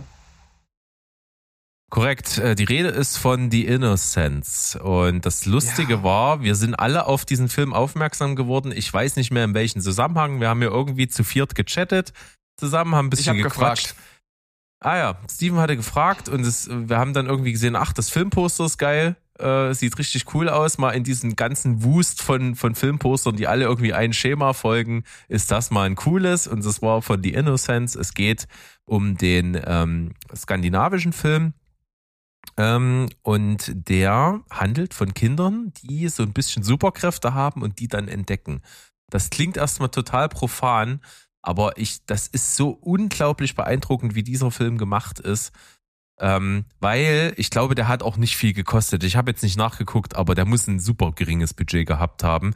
Und was der aus diesen, mit welchen einfachen Mitteln der so unglaublich wirkungsvoll ist, fand ich super beeindruckend spielt also in so einer in so einer Plattenbausiedlung, wenn man so will. Und da sind halt eben, da sind gerade Sommerferien und die meisten Kinder sind nicht da, weil die irgendwie mit ihren Eltern in Urlaub gefahren sind. Aber ein paar sehr arme Familien können sich das nicht leisten und die Kinder, die spielen dann halt dort in dieser Siedlung, sind aus äh, relativ einfachen Verhältnissen, auch teilweise aus sehr prekären Familiensituationen. Und diese Kinder, die fangen an, sich so ein bisschen anzufreunden und stellen miteinander fest, dass sie irgendwie Fähigkeiten haben. Also das ist meistens so was Telekinetisches oder so eine bestimmte Wahrnehmung von Sachen. Also der, das eine Kind kann halt Sachen verschieben, das andere Kind kann sich super in andere Kinder hineinfühlen, der ihre Gedanken hören und sowas. Und dieses, dieses Konglomerat aus verschiedenen Fähigkeiten, äh, sage ich mal, erforschen die miteinander, aber es eben auch das Ding ihrer Herkunft. Ähm, die sind halt auch teilweise echt äh, mit keinem schönen Leben gezeichnet und deswegen sind der, deren Psychen auch sehr angeknackst und die sind recht labil und äh, kommen dann auch schnell auf den Trichter, diese Fähigkeiten auch für nicht so schöne Dinge zu missbrauchen. Also der Film muss ich eine Triggerwarnung rausgeben, gerade eben auch für Mo, der weiß das. Äh, es wird eine Katze gequält in diesem Film, das ist auch echt nicht schön und ich musste, ich konnte wirklich kaum hingucken. Das muss man wissen und es gibt auch noch andere unangenehme Szenen, gerade auch im körperlichen Bereich, was die sich teilweise gegenseitig antun. Ähm, das ist nicht schön, aber das macht den Film aus. Er ist komplett von Anfang bis Ende sehr unangenehm und das ist aber super faszinierend, fand ich zumindest fanden großartig inszeniert, es sind ganz tolle Bilder, es sind super, super gute Kinderdarsteller, die alle einen super eigenen Charakter spielen. Und ich fand auch das Ende herrlich unaufgeregt. Äh, und ähm, das, das ist eben nicht dieser reißerische Showdown, sondern es ist irgendwie alles äh, super rund, hat mich wahnsinnig beeindruckt, nachhaltig, äh, sehr zum Nachdenken gebracht und ich bin einfach beeindruckt mit wirklich welchen einfachen inszenatorischen Kniffen und erzählerischen Kniffen man so eine psychische Tiefe so geil rüberbringen kann auf so ein kurzen Stück Film, was man macht. Die Innocence bei mir tatsächlich 9,5 von 10 fand ich wirklich fantastisch. Joi, Chapeau. Und der Name ist Programm, ne? Also die Kinder, egal was, was sie sich oder anderen antun, das fand ich auch so faszinierend. Du kannst denen nicht wirklich böse sein, weil die die pure Unschuld äh, ausstrahlen. Ne? Wir sind hier nicht bei irgendeinem X-Men-Ableger, wo man kann, sagen kann, das ist die arthausige Version eines äh, einer X-Men äh, First Class. Ähm, die, also das Schöne ist halt auch, dass der die, dass diese Fähigkeiten nicht erklärt werden. Also das fand ich von vornherein schön, dass es eigentlich nur eine, eine, eine Metapher ist für, ähm, naja, ich sag mal, für diese, für dieses Dilemma, in dem sich die Kinder befinden und wie sie damit umgehen oder für diese Konflikte einfach. Ähm, diese, die Kämpfe, diese darstellen, sind ja eigentlich auch nur Rangkämpfe auch in dieser Gruppe, die sie haben. Und es geht halt auch nur um unschuldige Themen wie Anerkennung, äh, Freundschaft, ähm, Gleichberechtigung, ähm, aber dass, dass bei einem Kind eben auch ähm, ganz unreflektiert und ungefiltert Wut und, und Angst, äh, die ja zu Wut führen kann und auch eine gewisse Art von Beschützerinstinkt oder was auch immer, dass diese ganzen Elemente noch ganz ungefiltert da sind und auch zu was Schlimmem führen können, ist ja klar. Ne? Also wer weiß, jeder kennt es, hat selbst erfahren oder auch schon oder vielleicht auch nur gehört oder mitbekommen, was Kinder sich gegenseitig antun können. Kinder können schrecklich zueinander sein. Äh, gerade in dem Alter, wo sie anfangen, diese Unschuld eben abzulegen. Und in dem Alter sind ja die Kinder hier. Und ähm, wie Berg schon sagt, große Gänsehautszenen teilweise. Und ich finde, wie du schon sagst, den Film viel, viel unangenehmer als alles, was in Green Inferno oder sonst wo passieren kann, weil es eben halt so ein psychischer, so eine psychische Belastung auch ist. Und diese ganzen Szenen, da geht es auch nicht um Gore oder dass, es, dass er sich darin ergötzt, sondern einfach diese Unausweichlichkeit von dem, was gleich passieren wird, weil man das von den Kindern halt auch so gut ablesen kann. Ähm, mich hat er nicht ganz so krass gehuckt wie dich, weil ich fand am Ende, ähm, hat der Film dem nach einem sehr, sehr krassen Einstand in der ersten Hälfte, hat er sich für mich nicht mehr wirklich gut weiterentwickelt. Da war irgendwie alles an den Charakteren auserzählt und die Figuren wurden auf dem Schachbrett nicht mehr bewegt. Ähm, das fand ich ein bisschen schade. Da hätte ich mir noch so einen doppelten Boden gewünscht oder einfach eine andere Art von Konsequenz. Der, die kriegt man in dem Film nicht, sondern das, was halt Tatsache ist, Kinder, die Kräfte haben, sind erst Freunde und dann nicht mehr und das Umfeld wird mit reingezogen. Das bleibt der Film an sich als Handlung. Aber wie gesagt, ich finde es schön, dass das einfach eine Tatsache ist, die nicht erklärt wird. Ähm, und dass der, ja, dass der Film auch so ruhig erzählt ist. Also mir hat er auch sehr gut gefallen. Ich würde dem Film jetzt so acht geben, aber nichtsdestotrotz, ich kann das vollkommen verstehen, dass der dich so bewegt hat. Ja. Und wie du es, äh, ich zitiere dich gerne, die Skandinavier können es halt einfach. Das, Absolut. Das ist so eine ganz andere Art von, von ich, wie, wie ich so einen Film führe, wie ich den Zuschauer auch an den Film binde, an die Figuren binde, wie ich den erzähle, in welchem düsteren Licht der gezeigt wird. Es ist einfach alles irgendwie, fühlt sich so anders an. Es ist so weit weg von Hollywood und das macht den halt so großartig irgendwie. Ja. Weil es gab ja mal, glaube ich, diesen, hieß der Chronicle? Ja, stimmt. Der hat so, das ist eigentlich wie Chronicle, bloß die Kinder sind noch weiß ich nicht, sieben, bis fünf, fünf, sieben bis fünf Jahre jünger. Ja. Und halt genau, aber eben äh, anders erzählt, also viel distanzierter und realistischer vor allem. Ja, genau. Und Chronicle ist ja dann schon ein bisschen reißerischer, was die Kräfte auch angeht. Und den fand ich auch nicht so rund. Ich glaube, der hat mir damals auch nicht besonders gefallen. Aber äh, quasi das ist die, die wirklich unaufgeregte, ganz andersartige, bessere Variante davon einfach. Ja, auf jeden Fall eine Empfehlung. Prima. Und dann kommt, glaube ich, ja, ja, dann kommt hier noch eine Empfehlung wahrscheinlich um die Ecke. Ich weiß nicht, äh, von, von Steven gehe ich davon aus, bei Mo weiß ich ja. nicht. Was jetzt? Was, was erwartet ihr von mir? Also ich persönlich erwarte jetzt zumindest keine Empfehlung. Also ich habe den Film als ganz schönes Klo in Erinnerung, aber vielleicht äh, täuscht mich da. Welches ist Chronicles? Nein, du musst dein Film, den du noch auf der Liste na, hast. Na, wir hatten uns, den habe ich jetzt eigentlich auch gar nicht mehr vorgehabt. Der, der wäre jetzt auch weitergewandert. Ich dachte, wir. Mich hätte jetzt mal äh, noch interessiert, ob du die Innocents guckst. Nee, das mache ich nicht. Wegen, wegen der Katze. Ja, oder ich muss da vorspulen oder sowas, weil ich weiß, dass mich das die ganze Zeit verfolgen wird. Ich bin leider, je älter ich werde, je weicher werde ich. Da könnt ihr jetzt drüber lachen, aber es ist halt eben so, ich kann das, ich, ich vergesse sehr, also nicht besonders schnell äh, solche Szenen und dann weiß ich noch nicht so Verste genau, ob ich das mache. Nee, ich habe ihn der angefangen. kalt erwischt. Der, ähm, ich habe ihn angefangen. Ähm, der war auch bei einer, bei einer Aktion zu haben. Und da habe ich dann auch zugegriffen. Aber ne, ne, ich weiß nicht so genau. Ich weiß nicht so genau. Ich weiß nicht. Aber also, wenn ihr wollt, kann ich meinen, ich habe einen Rewatch gemacht von John Carpenter, das Vampires. Ist das jetzt der richtige Schluss für diese Sendung?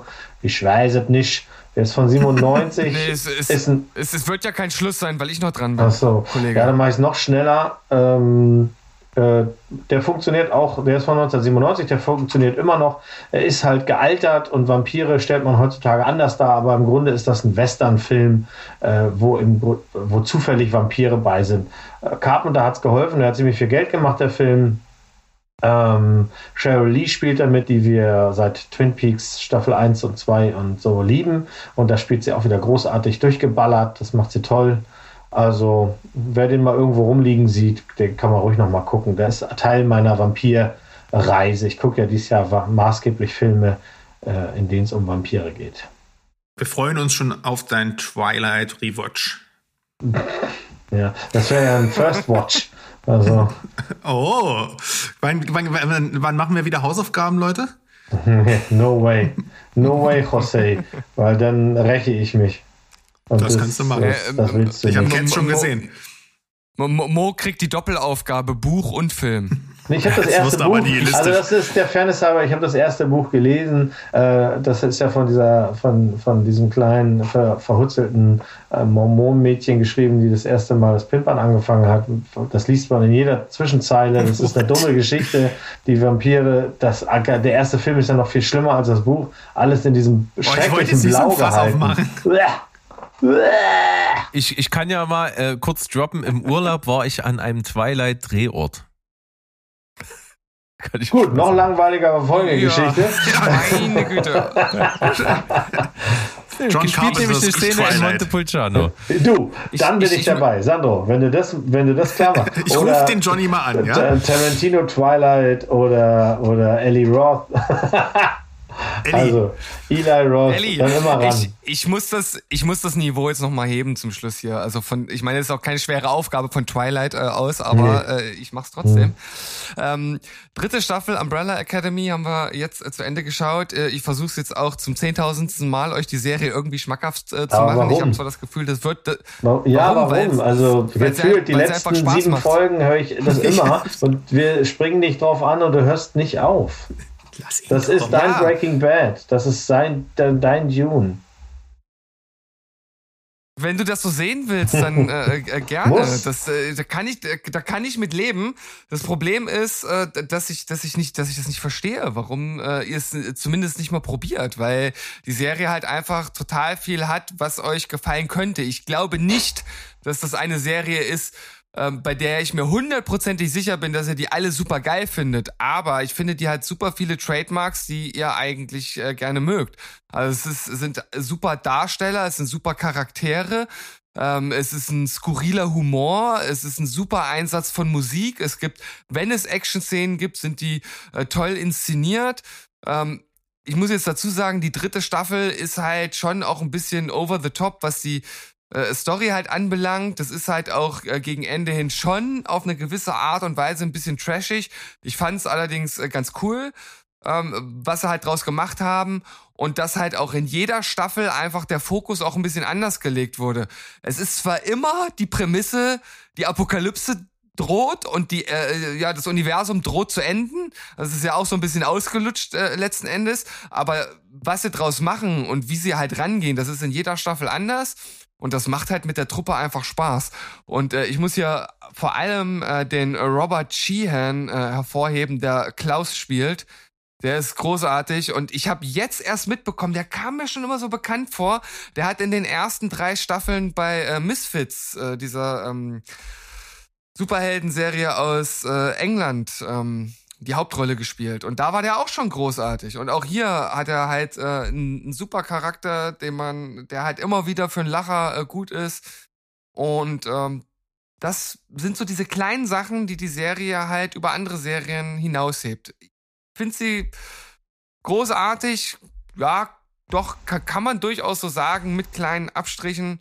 Und äh, versuch sie hier erneut euch und auch den Leuten da draußen ans Herz zu legen. Also ich werde jetzt ich, gucken, ich das gar nicht, damit Steven das nicht mehr erwähnt. ich lehne das auch gar nicht ab. Ich glaube, ich fange aber wirklich frühestens an, darüber nachzudenken, wenn die Serie ein Ende hat. Ich wollte gerade sagen, haben wir nicht bei der, das, beim Sommercruise drüber gesprochen, ja dass die eine Staffel 4 kriegt dauert. und wir es dann gucken, wenn es vorbei ist? Ich erinnere mich gerade. Okay, Mo. Ja. Und es ist auch nicht so, dass ich es nicht schon versucht habe. Ich habe in, in der ersten Staffel, ich glaube, vier oder fünf Folgen geguckt. Es hat triggert halt überhaupt nichts bei mir. Gar nicht. Ich Also ich fühle es nicht. Misfits hingegen habe ich Also sehr ich- gefühlt, äh, die erste Staffel. Äh, äh, Jungs, äh, ich möchte euch nochmal dran erinnern, Mo guckt auch Downtown ja, Abbey. Ne? Also nee, nimmt guckt er ja jetzt nicht, als- weil die gibt's ja nicht mehr, aber hat er Ich mal würde gerne mal einen Film ja. über die Band sehen. Misfits. Naja, egal. Passt. So, äh, liebe Leute, am Schluss sind wir. Wir haben den Neustart gewagt. Wir hatten natürlich eine pickepackevolle Folge. Das wird die nächsten Folgen sicherlich deutlich fluffiger. Trotzdem freue ich mich, dass ihr eingeschaltet habt, wieder hier zu Folge 1 von Steven Spielberg 2.0 sozusagen.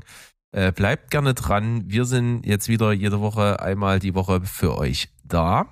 Freuen uns da sehr drauf. Ich freue mich Ja. mit euch wieder zu quatschen. Und ähm, ein paar Triggerpunkte haben wir noch gesetzt. Ein bisschen Watchlist gab's auch für euch, glaube ich, diese Folge. Ich habe auch wieder was Neues auf der Watchlist. Ja, runde Sache. Und ich würde einfach mal sagen, wir versuchen das mit neuer Kraft. Tschüss, ciao. Und goodbye. Bleibt Bleibt. voller frei. Naja, fast. Aber es, Wie ja soll das nach klappen oben. nach so viel Pause? Das ist ja. Eben. Ich bin aus der Choreo raus. Macht's gut. Tschüss.